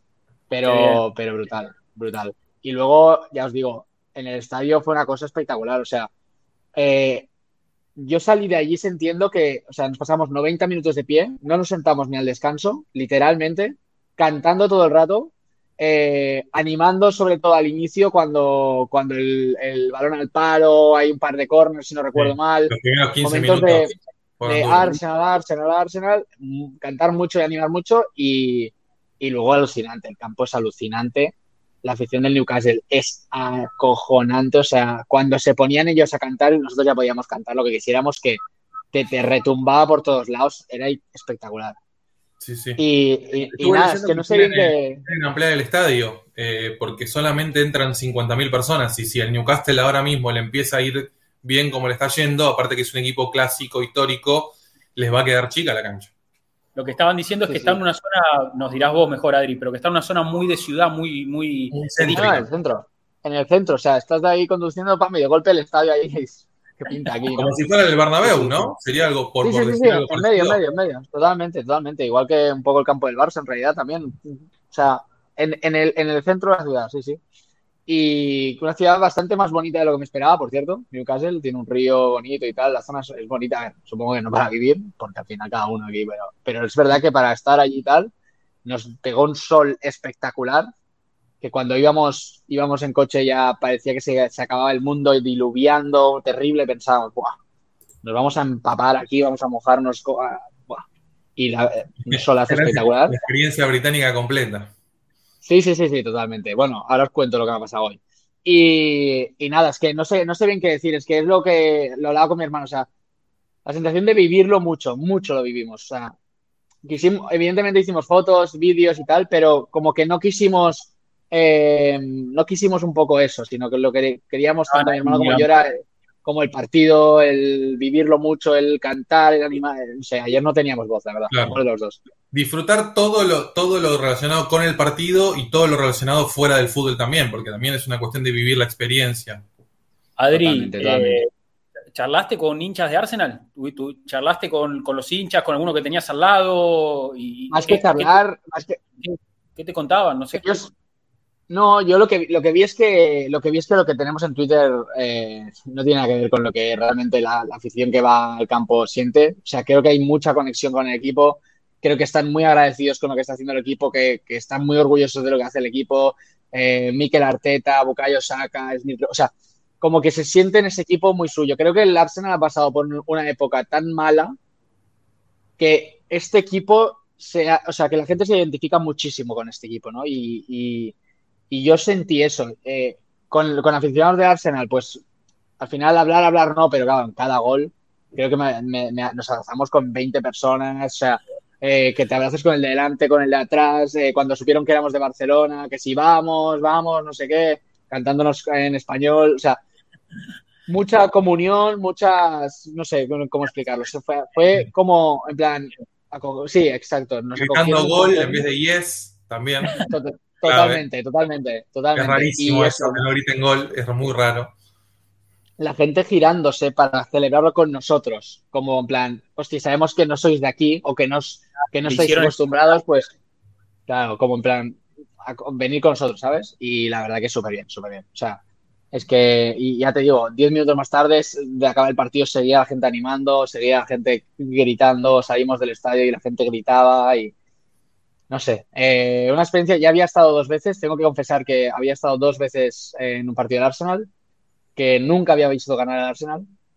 Oh. Eso tengo que confesarlo. Eh, o sea, fui allí sin miedo, sin miedo al éxito. y, ganamos, pero yo había estado en Stowe con Tren viendo al Arsenal descanso perder 3-0 y luego quedamos 3-2. Y había estado en, el, en un Arsenal Wolves 1-1 de, con eh, Unai Emery, perdón. ¿Estuviste en Stoke, ciudad? Ah, eso sí que es la experiencia británica completa, ¿eh? Cantándole a, Arsen Wenger que por qué no salía del, banquillo. Se ve que se tiró todo el partido entero en el, en el banco, sí, sí, sí. Pero... No, apareció, no. Pero ya te digo... Había una desgracia. no, no, totalmente, totalmente. descanso 3-0. Yo me cogí la. Tenía, llevaba la camiseta puesta, me estaba congelando, pero con la camiseta llego al descanso me puse a suavear y dije, es que una cosa es pasar frío y tal, la otra es hacer el ridículo, tampoco estamos aquí. Y, noté esa diferencia con el equipo en el sentido de la comunión, afición, equipo. Eso sí lo noté. O sea, la sensación de que esta gente, o sea, de que la, afición del Arsenal se cree mucho a este equipo, pase lo que pase, ya te digo. Pase lo que pase, creo que la gente ha entendido que este equipo es nuestro, porque además, ya te digo, jugadores ingleses, muchos jugadores, bueno, muchos no, pero jugadores de la cantera, etcétera, etcétera, ¿no? Y hay fichajes con los que mucha gente, muchos aficionados rivales se han metido y que como que acabas defendiéndolos y los sientes más tuyos, como gente como Ben White, por ejemplo, eh, Martín Odegaard, etcétera, etcétera, ¿no? Eh, no sé, la verdad, vi una comunión brutal, eh, he vuelto enamoradísimo, enamoradísimo del Arsenal y si puedo voy a volver a algún, algún día seguro. Seguro. Che, yo tengo la última pregunta, no sé si vos te quieres preguntar algo, pero también lo preguntaba el precio acá en el chat. Eh, ¿qué, fue lo que más te sorprendió? Porque es distinto ver el partido en la cancha que en la tele. Eh, en cuanto a, no sé, un jugador que me diga los controles, los pases o el ritmo general en el equipo, no sé, algo que te, haya quedado en la mente que digas a nivel futbolístico, ¿no? Decir, qué locura, qué locura esto que estoy viendo. O sea, yo me tengo que quedar con, creo que con dos. Uno, uno es Odegar, porque creo que es. O sea, Jorginho ya ha hablado antes de él, ¿no? Creo que Odegar eh, o sea, es que es un tío súper inteligente. Sin pelota es, un espectáculo aparte. Se ve, se ve, se ve ya desde la tele, ¿no? Pero en el campo da la sensación de que él está viendo el fútbol desde arriba. O sea, es una cosa espectacular. Es que hay una jugada muy sencilla que es con balón, ¿no? Pero un pase de Gran Shaka que le viene alto y el tío ya ah. ve que le viene el defensor, protege la pelota, eh, o sea, protege el espacio más que la pelota y cuando la pelota le ha sobrepasado, ahí mete el pie y se la da Ben White, ¿no? Y parece una tontería, pero es o sea, es la sensación de, es que ve lo que está, lo que está pasando y lo está viendo como si estuviese jugando a la Play, ¿no? No sé, espectacular. El pase ese en profundidad que le mete a, a bueno, bueno, bueno, bueno. Una locura. Bueno, bueno, bueno, bueno, bueno. Espectacular porque es que se lo inventó él. Porque era el típico pase que todos veíamos, pero claro, luego dale. Me hizo acordar, no exactamente igual, pero me hizo acordar mucho al pase de Messi contra Países Bajos en el gol de Molina, que se lo inventa completamente. la pelota pasa ahí por una endija que no se puede creer y lo deja mano a mano. Sí, y el otro que me, con el que me quedo es Kivior por la sencilla razón de que, de que, joder, lo hemos visto tres ratitos. Entonces yo quería realmente ver, y es, técnicamente es una burrada. Es una burrada técnicamente. Siendo tan alto aparte. no, es, ¿no? da la sensación, no da la sensación de ser central, de verdad, ¿eh? Es un futbolista que tranquilamente. Se nota que jugó de volante central. Eso iba a decirte, podría jugar en el pivote. Es un futbolista que los controles no se le van, todo es orientado a, progresar, aunque sea echar el balón para atrás. O sea, lo vi un futbolista que me dio una sensación de confianza en él mismo, con balón y sin balón. Es verdad que en los duelos se le nota, en los duelos sobre todo aéreos, se nota que aún eh, falla. Yo creo que el Arsenal ahí tiene que trabajar, pero creo que... Creo muy que físico, aparte. evidentemente, rival complicado, ¿no? Pero, pero creo, o sea, me sorprendió mucho el nivel técnico de, de Jakub. Muchísimo. Muy bien, muy bien. Bien. Eh, no sé, vos si tenés alguna y si no, o Adri, algo que no te hayamos preguntado, que digas esto vale la pena eh, que, la gente lo sepa, que la comunidad lo, sepa. Igual diste un poco de. Te quería preguntar cómo, cómo, lo viste a Saka, porque parece que está llegando. le, suele pasar mucho también por una cuestión de que claramente es el mejor jugador del equipo y es un jugador que casi no tiene recambio. Eh, suele llegar a los finales de temporada bastante extenuado y me parece que se nota un poco el desgaste. Tengo la sensación de que, de que como que no está decidiendo bien, ¿no? Como que seguramente sea por desgaste o por lo que sea, pero, pero es verdad que como que eso, que cuando llega al fondo eh, tiene tantas cosas en la cabeza o tiene tan poco oxígeno en la cabeza o lo que, como que hace, falla en aquello en lo que antes nunca ha fallado, ¿no? Y por eso yo creo que sorprende tanto. El hecho este de que, de que no sea capaz de eh, muchas veces acabar, eh, no sé, no me sale la palabra, ¿no? Pero matando o generando el peligro que realmente la jugada se presupone que tiene. Bueno, el mano a mano que tiene, eh, patea al arquero directamente, al medio, patio fuerte. Sí, es verdad. Es como que, sí, como que igual necesita un descanso. Es verdad que, ¿por quién lo cambias, no? Eh, meter a Martinelli en derecha y a meter a Trossard en izquierda sería un poco la solución, yo creo, porque al final Martinelli también ha jugado en, la derecha, eh, más que nada porque Rhys Nelson, que está jugando bien, creo que tampoco es... No sé hasta qué punto está para ser titular, ¿no? Está jugando bien, pero está jugando 20 minutos. No sabemos si va a seguir en el plantel la temporada que viene tampoco. Es verdad, sí, sí, es verdad. Entonces, la situación que tuve es esa, es que eh, no me dio sensación de peligro, saca, ayer. Claro. Y obviamente eso es. Mejorada, ¿no? Porque lógicamente que no, pierde técnica, no pierde. Eh, hay cosas que, son parte de su juego, pero sí que está, está, está abajo, está, se lo nota. pero al final, yo siempre, yo de, de Saka siempre voy a decir que es nuestro Messi, a no ser que venga otro Messi. Pero es nuestro Messi en el sentido de que para mí Saka tiene que jugar siempre que se pueda que juegue, porque el partido malo de Saka te saca una asistencia y dos goles. Sí, sí, sí, sí. Aporta, Muy pocas veces no genera cosas. Entonces, el peor saca eh, es mejor que cualquier otro. Es así. Eso es.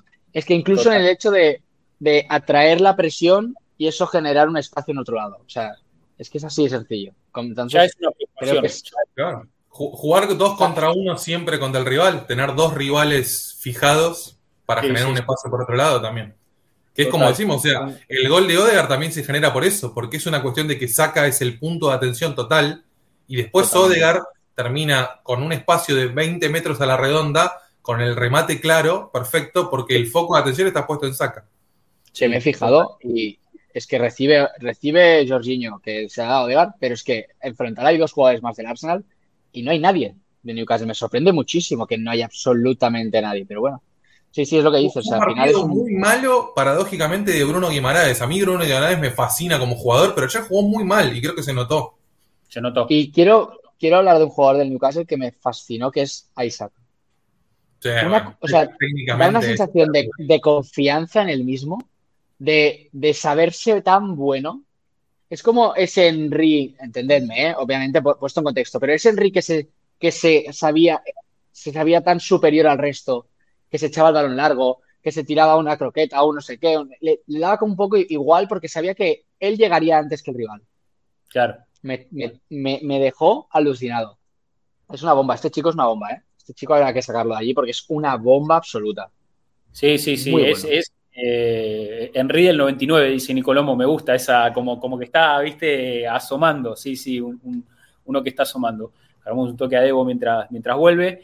Eh, bueno, Adri, nada, metiste la verdad que una experiencia tremenda, como yo te dije, bueno, te hablé por privado, te comenté los posteos, todo, pero te lo mereces, lo digo acá a la gente del stream, te mereces la verdad lo que, lo que sucedió ayer y bueno, ojalá que lo hayas disfrutado, que lo hayas disfrutado muchísimo. Aparte con tu hermano, que seguramente también eso le da un plus, ¿no? Poder ir con, con, tu hermano, estar ahí con él, eh, la verdad que, seguro lo pasaron, lo pasaron espectacular. Em, ¿Te quedás para contestar preguntas, Adri? ¿Cómo estás? De, de, para, para Bueno, me puedo quedar, cinco minutos no puedo quedar, sí, cinco bueno, vamos, a empezar con las preguntas, eh, no hay tanto igual, así que, y después lo sumamos a Debo. Eh, como siempre, damos la oportunidad en nuestra cuenta de, Twitter, Arsenal-América. Ahí abrimos un poquito el juego también para que ustedes eh, integren este, este análisis. Lo vuelvo a sumar a Debo entonces ahí. Bienvenido. Justo, justo me estaba resolviendo un tema laboral, así que los abandono Ah, eh, gracias a todos, como siempre. Eh, ahí estaban comentando después, si lo quieren charlar, que Odegar llegó a los 15 goles igualando a Saca como volante más goleador, igualando, perdón, a Fábregas como volante más goleador en, la era Premier, me parece muy destacado. Eh, un abrazo para Sac. Así que bueno, eh, un saludo para toda la gente. Eh, Adrián me pone muy contento por vos. Eh, que un pedacito de Arsenal en América haya estado ayer en, en Sanchez Park, un estadio histórico. Y bueno, un abrazo para todos. Vamos la semana que viene en partido chivísimo contra el Brighton. El, fin de semana va a estar tremendo. Tremendo, tremendo. Se, nos viene un gran partido. Bueno, gracias, Debo. Un abrazo. Abrazo, amigos. Bueno, contestamos un par de preguntitas y, cerramos, Adri. Así que, eh, o vos me decís si tenés que rajar. Eh, comenta acá Federico. Saludos, muchachos. Frase ah, eh, nunca antes dicha: no está muerto quien pelea. Arsenal demostró coraje y se tiró al barro en uno de los estadios más hostiles de esta temporada. Supo, sacar tres puntos y arco en cero, cosa que no me esperaba. Veía factible ganar, pero no el arco en cero, dice Federico. Bueno, la rompió Ramsdale, Adri, ayer. La rompió toda Ramdale a un nivel altísimo. A ver, yo te digo que de no ser por ese pase eh, errado eh, eh, con Southampton, que costó un gol a los 27 segundos, que te complicó un partido contra el último, con todo lo que eso significa, estamos hablando de un Ramsdale a un nivel brutal. Bajo los tres palos, está, me parece, pasando un momento brillante. No entra una pelota. Yo creo que está junto con Allison, posiblemente, y Nick Pope, vamos a decir, siendo, siendo los mejores de la. No sé si me dejó alguien ahora, pero siendo el mejor portero de la Premier. Evidentemente cometerá errores, es que es un tío joven que, juega a un fútbol que creo que eh, favorece que puedan pasar cosas, porque ese pase en un Barley no lo das, no. por decir algo. Entonces, Pero creo que, creo que lo que está haciendo la temporada de Ramsey es consagratoria. O sea, te está explicando te está diciendo Adrián Jiménez de hace tres días, de hace tres años, no tenías ni idea de fútbol. Tal cual. y yo me alegro tanto de no tener ni idea, de verdad, ¿eh? porque cuando lo fichamos, cuando lo fichamos, me, cayó la boca y me la ha seguido callando y ojalá me la siga callando mm, los próximos 15 años, de verdad, porque no sé, está a un nivel, está a un nivel brutal. En su momento cuando se llegó dijo que era, se dijo que era muy caro, que era un arquero de equipo chico, eh, hubo, hubo cierta resistencia a su fichaje. Lo cierto es que encontramos un jugador que, bueno, sí que tiene cosas para pulir, no decimos que no. Lógicamente, cuando está fino con los pies es un animal, pero a veces puede errar algún que otro pase. Otra cosa también es cuando sale a cortar, no sé si has visto alguna situación así del partido que ayer eh, que tengas en la cabeza, cuando tiene que salir arriba, eh, cuando tiene que, salir a tenazar la pelota, a veces tiene cierta duda o sale a destiempo, se puede mejorar, se puede pulir lo que pienso sobre todo en las jugadas a balón parado es que lo, lo, cubren bastante a Ramsey. O sea, al final es un jugador que, que cuando levanta los brazos genera, o sea, es, muy grande, ¿no? Y eso lo saben los rivales. Entonces, si tú impides que salga, metiendo un tío ahí, eh, ya, ya tienes una dificultad menos para rematar, ¿no? Ayer, por ejemplo, creo que es básico Ramsey. Hay tres, cuatro centros laterales que no son que no son corners, ¿eh? si no recuerdo mal, pero hay 3, 4, 5 centros laterales que él los gana él. Los gana, los gana. Y se, acaba el problema. Y ganarlos en campo de, Newcastle con Isaac, con Wilson, con Joelinton, con quien sea, pues te da, te lo da todo, ¿no? Y yo creo que, yo creo que Ramsdale está en un momento. Está en un momento que le va a dar un estatus en un año de uno de los mejores porteros del mundo. Yo creo que obviamente de, mantener ese nivel. Total, si se sostiene el proyecto así y él se sostiene en este nivel, te digo que tiene que agarrar el largo de la selección y tiene que ser considerado uno de los mejores aquí en la Premier League. ¿eh? Eh, está, está ahí, está ahí. A ver, nos comenta Juan Martín Ramírez, dice, si ganamos todo, creo que llegamos a 90 puntos. ¿Alguien puede estar disconforme con una campaña así y más de la forma en la que la conseguimos a ganar y recuperar nivel? Si después no alcanza para el título, igual nos estaremos regalando alegrías, dice, dice Juan Martín Ramírez. Alexander Lozano que dice, el City va a perder puntos, no podemos aflojar, debemos pelear hasta que los números nos den. El Brighton será el rival que defina el título para mí y el Everton se tiene que jugar un descenso contra el City. Tengo fe, dice, dice Alexander, Alexander Lozano. Gonzalo de Francisco Fútbol, cuando se tiene la triple corona a siete puntos, a siete partidos, será muy difícil que pierdan la concentración, sobre todo cuando tienen nómina suficiente y una propuesta de fútbol danina. Ahora es fútbol y sorpresas puede haber, dice Gonzalo, con respecto a la pelea con, el City. Manolo Saldaña que dice, leí a inicios de temporada un mensaje que decía, Haaland destrozará el récord de goles de la Premier, pero el Arsenal con Odegaard como máximo anotador ganará la liga. Todavía elijo creer en este equipo, dice, dice Manolo, que nos pone ahí en pantalla lo que queda. Adri, mirá, a ver, el City juega ahora con Everton y nosotros con Brighton. Esto es el fin de que viene, el 14. El, domingo próximo jugamos los dos el domingo. Después eh, nosotros tenemos que jugar con Forest, ahí el City no juega porque juega el día siguiente con el Chelsea, esa fecha también compartida. Ellos van a jugar el partido con Brentford que recuperan, eh, perdón, con Brighton que recuperan mitad de semana. Ellos si ganan todo en ese partido son campeones, porque eh, nos sacan una diferencia de cuatro puntos, así que llegamos a la última fecha sin chances. Pero bueno, la, posibilidad de que pierdan algún puntito en el medio, o sea, estamos hablando de que ellos van a tener también la, chance de jugar también la, semifinal y final de la, de la Champions League, que eso puede representar un desgaste. Aquí estamos en el tema de, obviamente, los puntos que nos hemos dejado, pero esos dos puntitos de Brentford, esa línea de fuera de juego que no, nos, que no, que no tiraron bien, te darían la opción de llegar a la última jornada, a pesar de que el, de que el City lo gana todo, con, opciones, ¿no? Sí. Sí, sí, eh, Yo, yo lo he dicho, y no es que no confíe en ellos, en, nuestro equipo, sino que creo que el, Arsenal es más tendiente al error que el, Manchester City por, por, fase del proyecto en el que estamos. Así que yo sigo pensando que el City se va a llevar esto, ¿no? Pero, pero bueno, mm, ese partido en Brentford, si te dejas puntitos con Brighton, igual te los dejas con otro equipo porque al final esto es la Premier League y ya, ya empataron en campo del Nottingham Forest. Quiero decir, Posibilidades hay, sí, sí, posibilidades hay, porque encima, como decís, la, final de la FA Cup, eh, la Champions, etcétera, etcétera. Pero es verdad que lo lógico sería que, pusieran el, el, modo automático que llevan puesto y que, que no perdieran partidos, ¿no? Yo coincido. coincido. Eh, acá todos dicen que el City tiene tres partidos de visitante. Hay ciertos matices dentro de, esta, de esta recta final que podrían eh, darle chances al Arsenal. Ahora, lo que yo. Ojalá. Un poco que lo que dije ayer en el post partido es. Ya Arsenal no tiene que mirar más lo que le queda al City. Yo creo que el equipo tiene que aspirar a ganar sus tres partidos que le quedan.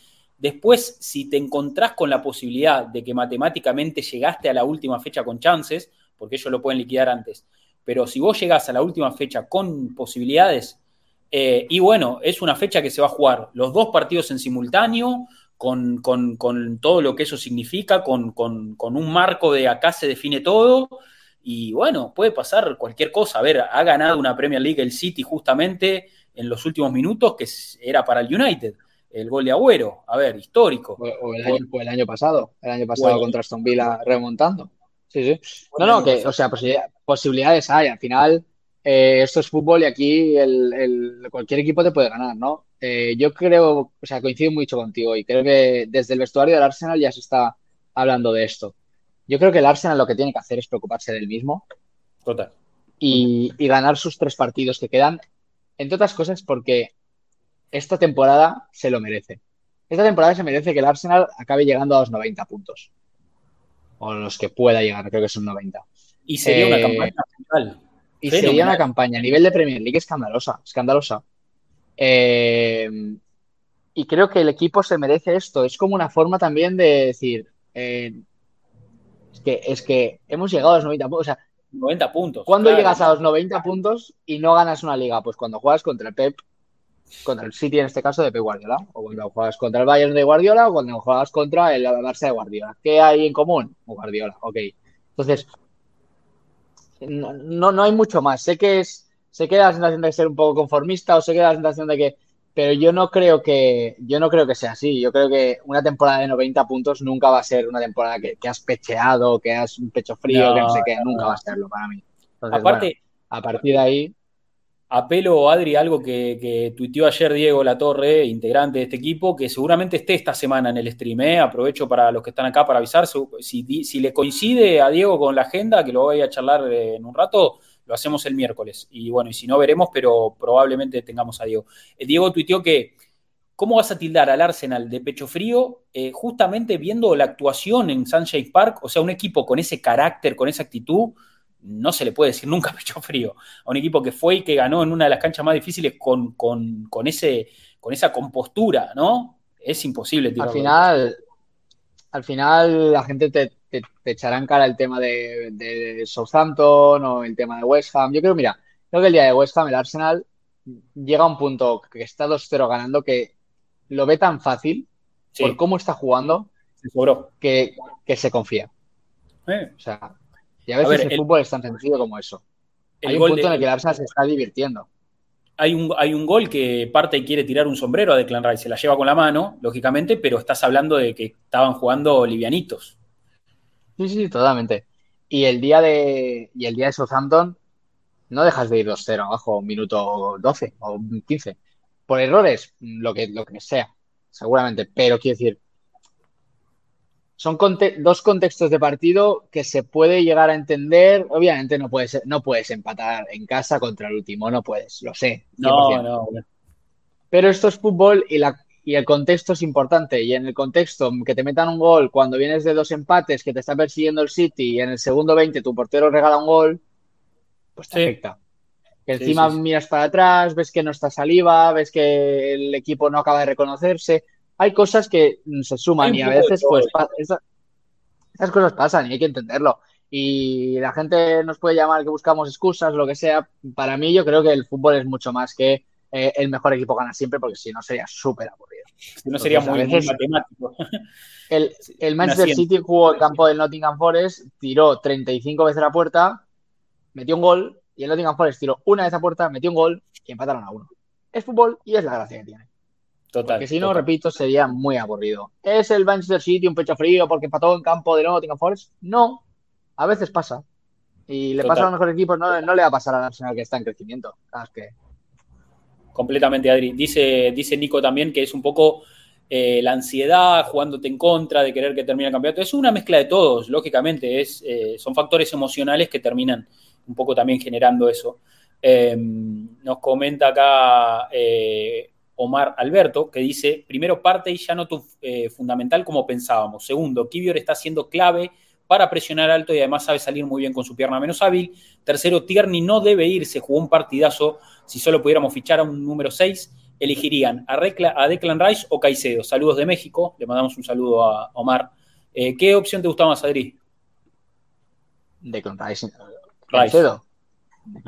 o Caicedo. es que yo es que Caicedo no lo, no lo pongo en mi lista tan tan alto como mucha gente, ¿eh? y ahí seguramente no coincido con la mayoría, pero, pero no, Declan Rice, Declan Rice, o sea, sin duda es que Declan Rice es el mejor, mejor pivote de inglés de, los próximos 15 años, sin ningún tipo de duda. O sea, es que si el Arsenal ficha a Declan Rice, que yo estoy convencido de que el Arsenal va a fichar a Declan Rice, eh, nos quitamos un marrón de encima, pero terrible para los próximos 10, 12 años. Claro, pero vamos, sin duda, sin duda.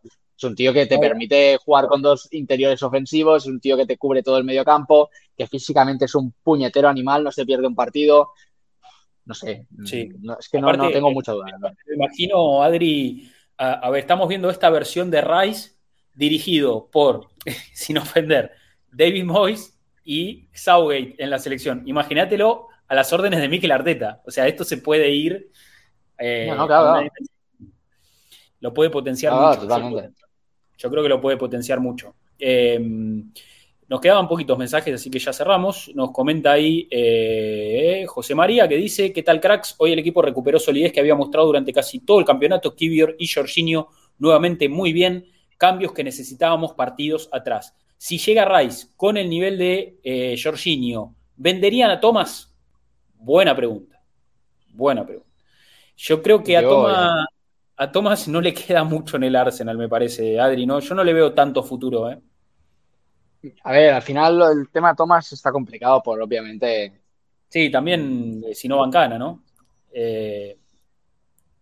Tomás tiene las lesiones, tiene el tema extradeportivo, que no se sabe nada, pero sí se intuye, pero que a ver qué pasa, pero no sabemos nada, pero bueno, eh, va a ser complicado sacarlo a Tomás, obviamente, porque a ver qué club sin saber nada te lo ficha, pero a la vez creo que es, yo lo dije cuando empezó a sonar Rice, yo creo que es, es la venta clara por una cosa tan sencilla como que, uno, Jorginho encaja y le encanta a, a Mikel Arteta. Y dos,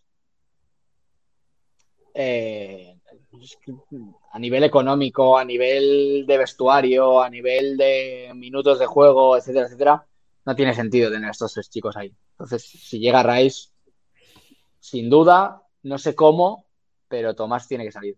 Sí, sí, yo, a ver. O no, o no jugar, claro. O, sí, o, jugar menos, claramente. A ver, yo, a ver, soy partidario de que en algún momento Tomás se tiene que ir del club. Eh, no sé cuándo, hay que pensar bien ese movimiento, porque lógicamente después no puedes estar llorando aparte y porque eh, futbolísticamente también tiene un aporte importante, pero yo creo que no puede ser una pieza clave del proyecto un jugador que tiene una edad avanzada, ya estamos hablando de 28, 29 años, que juega muy bien, pero 20 partidos. Vos necesitas un, eh, un jugador que esté sano, que esté bien mentalmente y que rinda al máximo los 38. Entonces, eh, yo creo que en algún momento hay que hacer un, reciclaje. Eh, tranquilo, tenemos al nene, dice Facu. Eh, bueno, nada, hay, que, hay como que hacer un upgrade ahí. Me parece que es un movimiento que Arsenal tiene que, pensar y, ejecutar. Como digo, no sé si es para vender a Thomas ya, no sé si es para que venga Rice y hacer una transición, no sé, o sea, eso lógicamente habría que ir viéndolo, pero sí que es algo para mí a tener, a tener en cuenta, a tener en cuenta. Eh, última, última pregunta creo que nos queda. Eh, nos comenta ahí Sergio Chiriboga que dice, muy buen partido ante un rival difícil que pegó duro y pocas tarjetas recibió. Demostramos que luchamos por la Premier. Me sorprende que algunos seguidores de este canal deseen éxito del City en la Champions. Corta memoria de un equipo que nos gana siempre y nos golean desde hace varias temporadas atrás. No sirvió de nada que ellos avancen en la Champions y nosotros eh, quedar eliminados de la Europa League. Ellos siguen siendo favoritos eh, poniendo el equipo B. Solo espero que el Madrid los golee esta semana, lo que los baje anímicamente para enfrentar los partidos de la Premier. Eh, bueno, yo no estaría tan seguro de que si una, de una goleada del Madrid pueda debilitar al City. Eh, me parece que al contrario les puede dar como, como una, sangre en el ojo, decir, bueno, no nos vamos a quedar sin nada, matamos la Premier, qué sé yo. tampoco, o sea, a ver, son formas de verlo y, y es todo especulación absoluta, pero bueno, a mí no, a ver, y, que, a ver, yo creo que no podemos estar enojados con el sitio, desearle el mal a un equipo como el Manchester City solamente porque nos golea a nosotros. O sea, no me parece, no me parece lógico, qué sé yo. A mí no me molesta que el City gane la Champions, por ejemplo. Me parece que Guardiola, con el pedazo de entrenador que es y con el pedazo de equipo que formó, se lo merecería tranquilamente. Sería lo más lógico que gane la Champions. Pero bueno, eh, eso, eh, son formas de verlo cada uno, ¿no? Sí, sí, totalmente. O sea, eh, al final, a mí que la gane el Chelsea, el Tottenham, mm, pues ahí sí me molesta, pero que la gane el City me da bastante igual, igual que el año pasado que la ganara el Liverpool me molestaba en el sentido de que para mí el Liverpool es un histórico y estamos compitiendo de tú a tú con ellos y el City pues no deja de ser un nuevo rico que ha aparecido aquí, que no tiene, entendedme, no tiene historia y no... No o sea, a mí lo que gane el City me da completamente igual, menos este año, obviamente, que quiero quiero que el Arsenal gane la liga, ¿no? Pero, pero en una competición en la que el Arsenal no está, a mí me da, no, completamente igual que nada. Totalmente, totalmente. Y te, diré, y te diré otra cosa que es que no creo que afecte o deje de afectar, porque mucha gente diciendo, no, tiremos la Europa League porque así nos centramos en. No funciona así el fútbol. No. Arteta, Arteta decía otra cosa, que era que era lo contrario, que era mm, ojalá sigamos en la Europa League para seguir jugando tres partidos por, semana y para poder eh, tener a los jugadores metidos, etcétera, etcétera. Bueno, esto yo creo que... Una victoria, trae otra victoria. Eh, también es... nunca, nunca sabes nunca sabes qué va a ser lo mejor. A veces eh, te echan de todo y acabas perdiendo la liga, y otras estás luchando todo y lo ganas todo, y otras te echan de una cosa y lo acabas. Es que es lo bonito del fútbol. Incluso vos fijate, sí, total, eh, eh, pues por eso este es el deporte más maravilloso del mundo, sin duda. Pero vos fijate, Adri, que eh, después de que, o sea, Arsenal queda eliminado de, la, Europa League también con la grave lesión incluso de, de, Tomiyasu, terminó siendo un poco traumática la eliminación, no es que te dio aire, está bien que Arsenal después gana sus partidos siguientes, pero eh, no, no, no sé cuánto aire te dio, o sea, no, no sé si, eh, si te terminó dando aire en algún punto. Por, los penaltis y por... No, no. O sea, fue una eliminación. Ya, yo, si no recuerdo mal, mi tweet fue algo así como todo mal. O sea, oh, salió todo mal ese día. Se lesionó gravedad. Se lesionó Saliva. Eh, nos meten un gol como de medio campo que la gente ya empezaba a rajar de Ramsdale. Eh, luego me llegas a los penaltis con el cansancio que se supone para jugadores como Saka, etcétera, etcétera.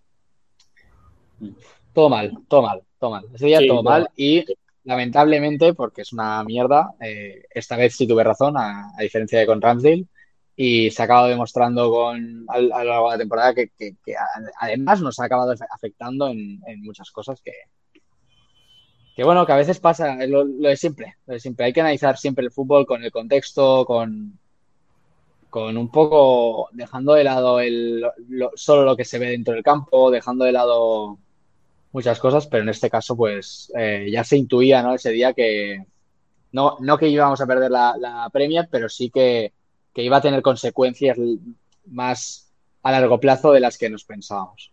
Sí, sí, sí, totalmente. Bueno, eh, hemos analizado la victoria del Arsenal ante el Newcastle en este stream. Eh, gracias a toda la gente que estuvo acá. También charlamos del viaje de Adri al partido, a Sunshine Park. Ahí estuvo con su hermano, vio, el partido, charlamos un poquito de todo. Tuvimos los cuatro juntos. La verdad que eh, un stream para atesorar y que va a quedar lógicamente en YouTube para el que quiera verlo posteriormente. Seguramente hay gente que lo está viendo en YouTube. Bueno, les pedimos ahí un pulgar arriba, una suscripción al canal, no se olviden de todo ese amor virtual que siempre suma. Y también eh, queda en Spotify. Capaz alguien lo está escuchando también en este momento en Spotify. Bueno, les pedimos cinco estrellas, les pedimos también que los valoren. Y gracias ahí por estar también eh, a los que siguen escuchando el formato podcast que como comenté ayer se puede charlar a ver si es un formato que le podemos dar continuidad, que puede cambiar, que bueno, esto es muy dinámico, este espacio es dinámico, lo importante es que estemos, que estemos acá para charlar del Arsenal como siempre, así que gracias a todos los que estuvieron en este stream, a los que llegaron hasta acá, llevamos casi, sí, eh, hora 46, bueno, le metimos. Y gracias Adri por, por pasarte después de tu viaje, mientras... Eh, también estás con tus compromisos, nada, se valora, la comunidad me imagino que muy contenta de haber escuchado cómo te fue ahí en, en Sunshine Park y la experiencia que tuviste viendo al Arsenal ganar por primera vez. No quería, no quería decir nada antes del partido porque la gente me decía, no, ya a ver si traes suerte. Y yo pensando, hostia, como sea como siempre, no, no sé qué vamos a sacar de allí. Mejor que no sepan que... Claro, claro, mejor que no sepan, que no se, no se sepa nada, ¿no? No, la verdad que súper contento de poder haber entrado, que muchas veces no, por al final por horarios y todo, no, no, me, no, me no, se me permite ¿no? entrar en el, podcast y la verdad que, siempre está bien.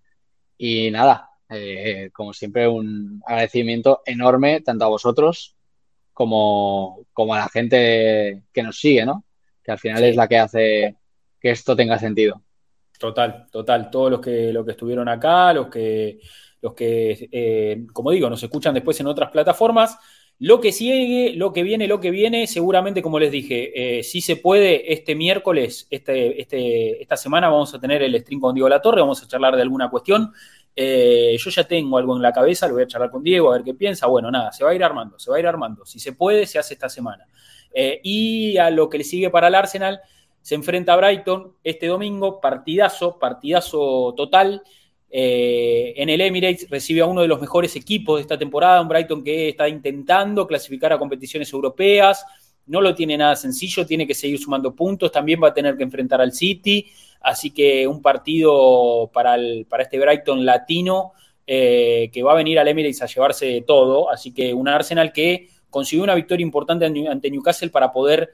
Eh, nada, emocionalmente llegar bien plantado, un partido que va a ser, que va a ser difícil y como dice Mauro, juega Brighton ahora un ratito contra Everton, así que se lo puede chusmear un poquito también al equipo de Servi, que ya lo venimos viendo toda la temporada, pero podemos ir viendo cómo llegan también al, duelo, al duelo nuestro. Equipazo. Vamos a hacer, sí, equipazo, equipazo.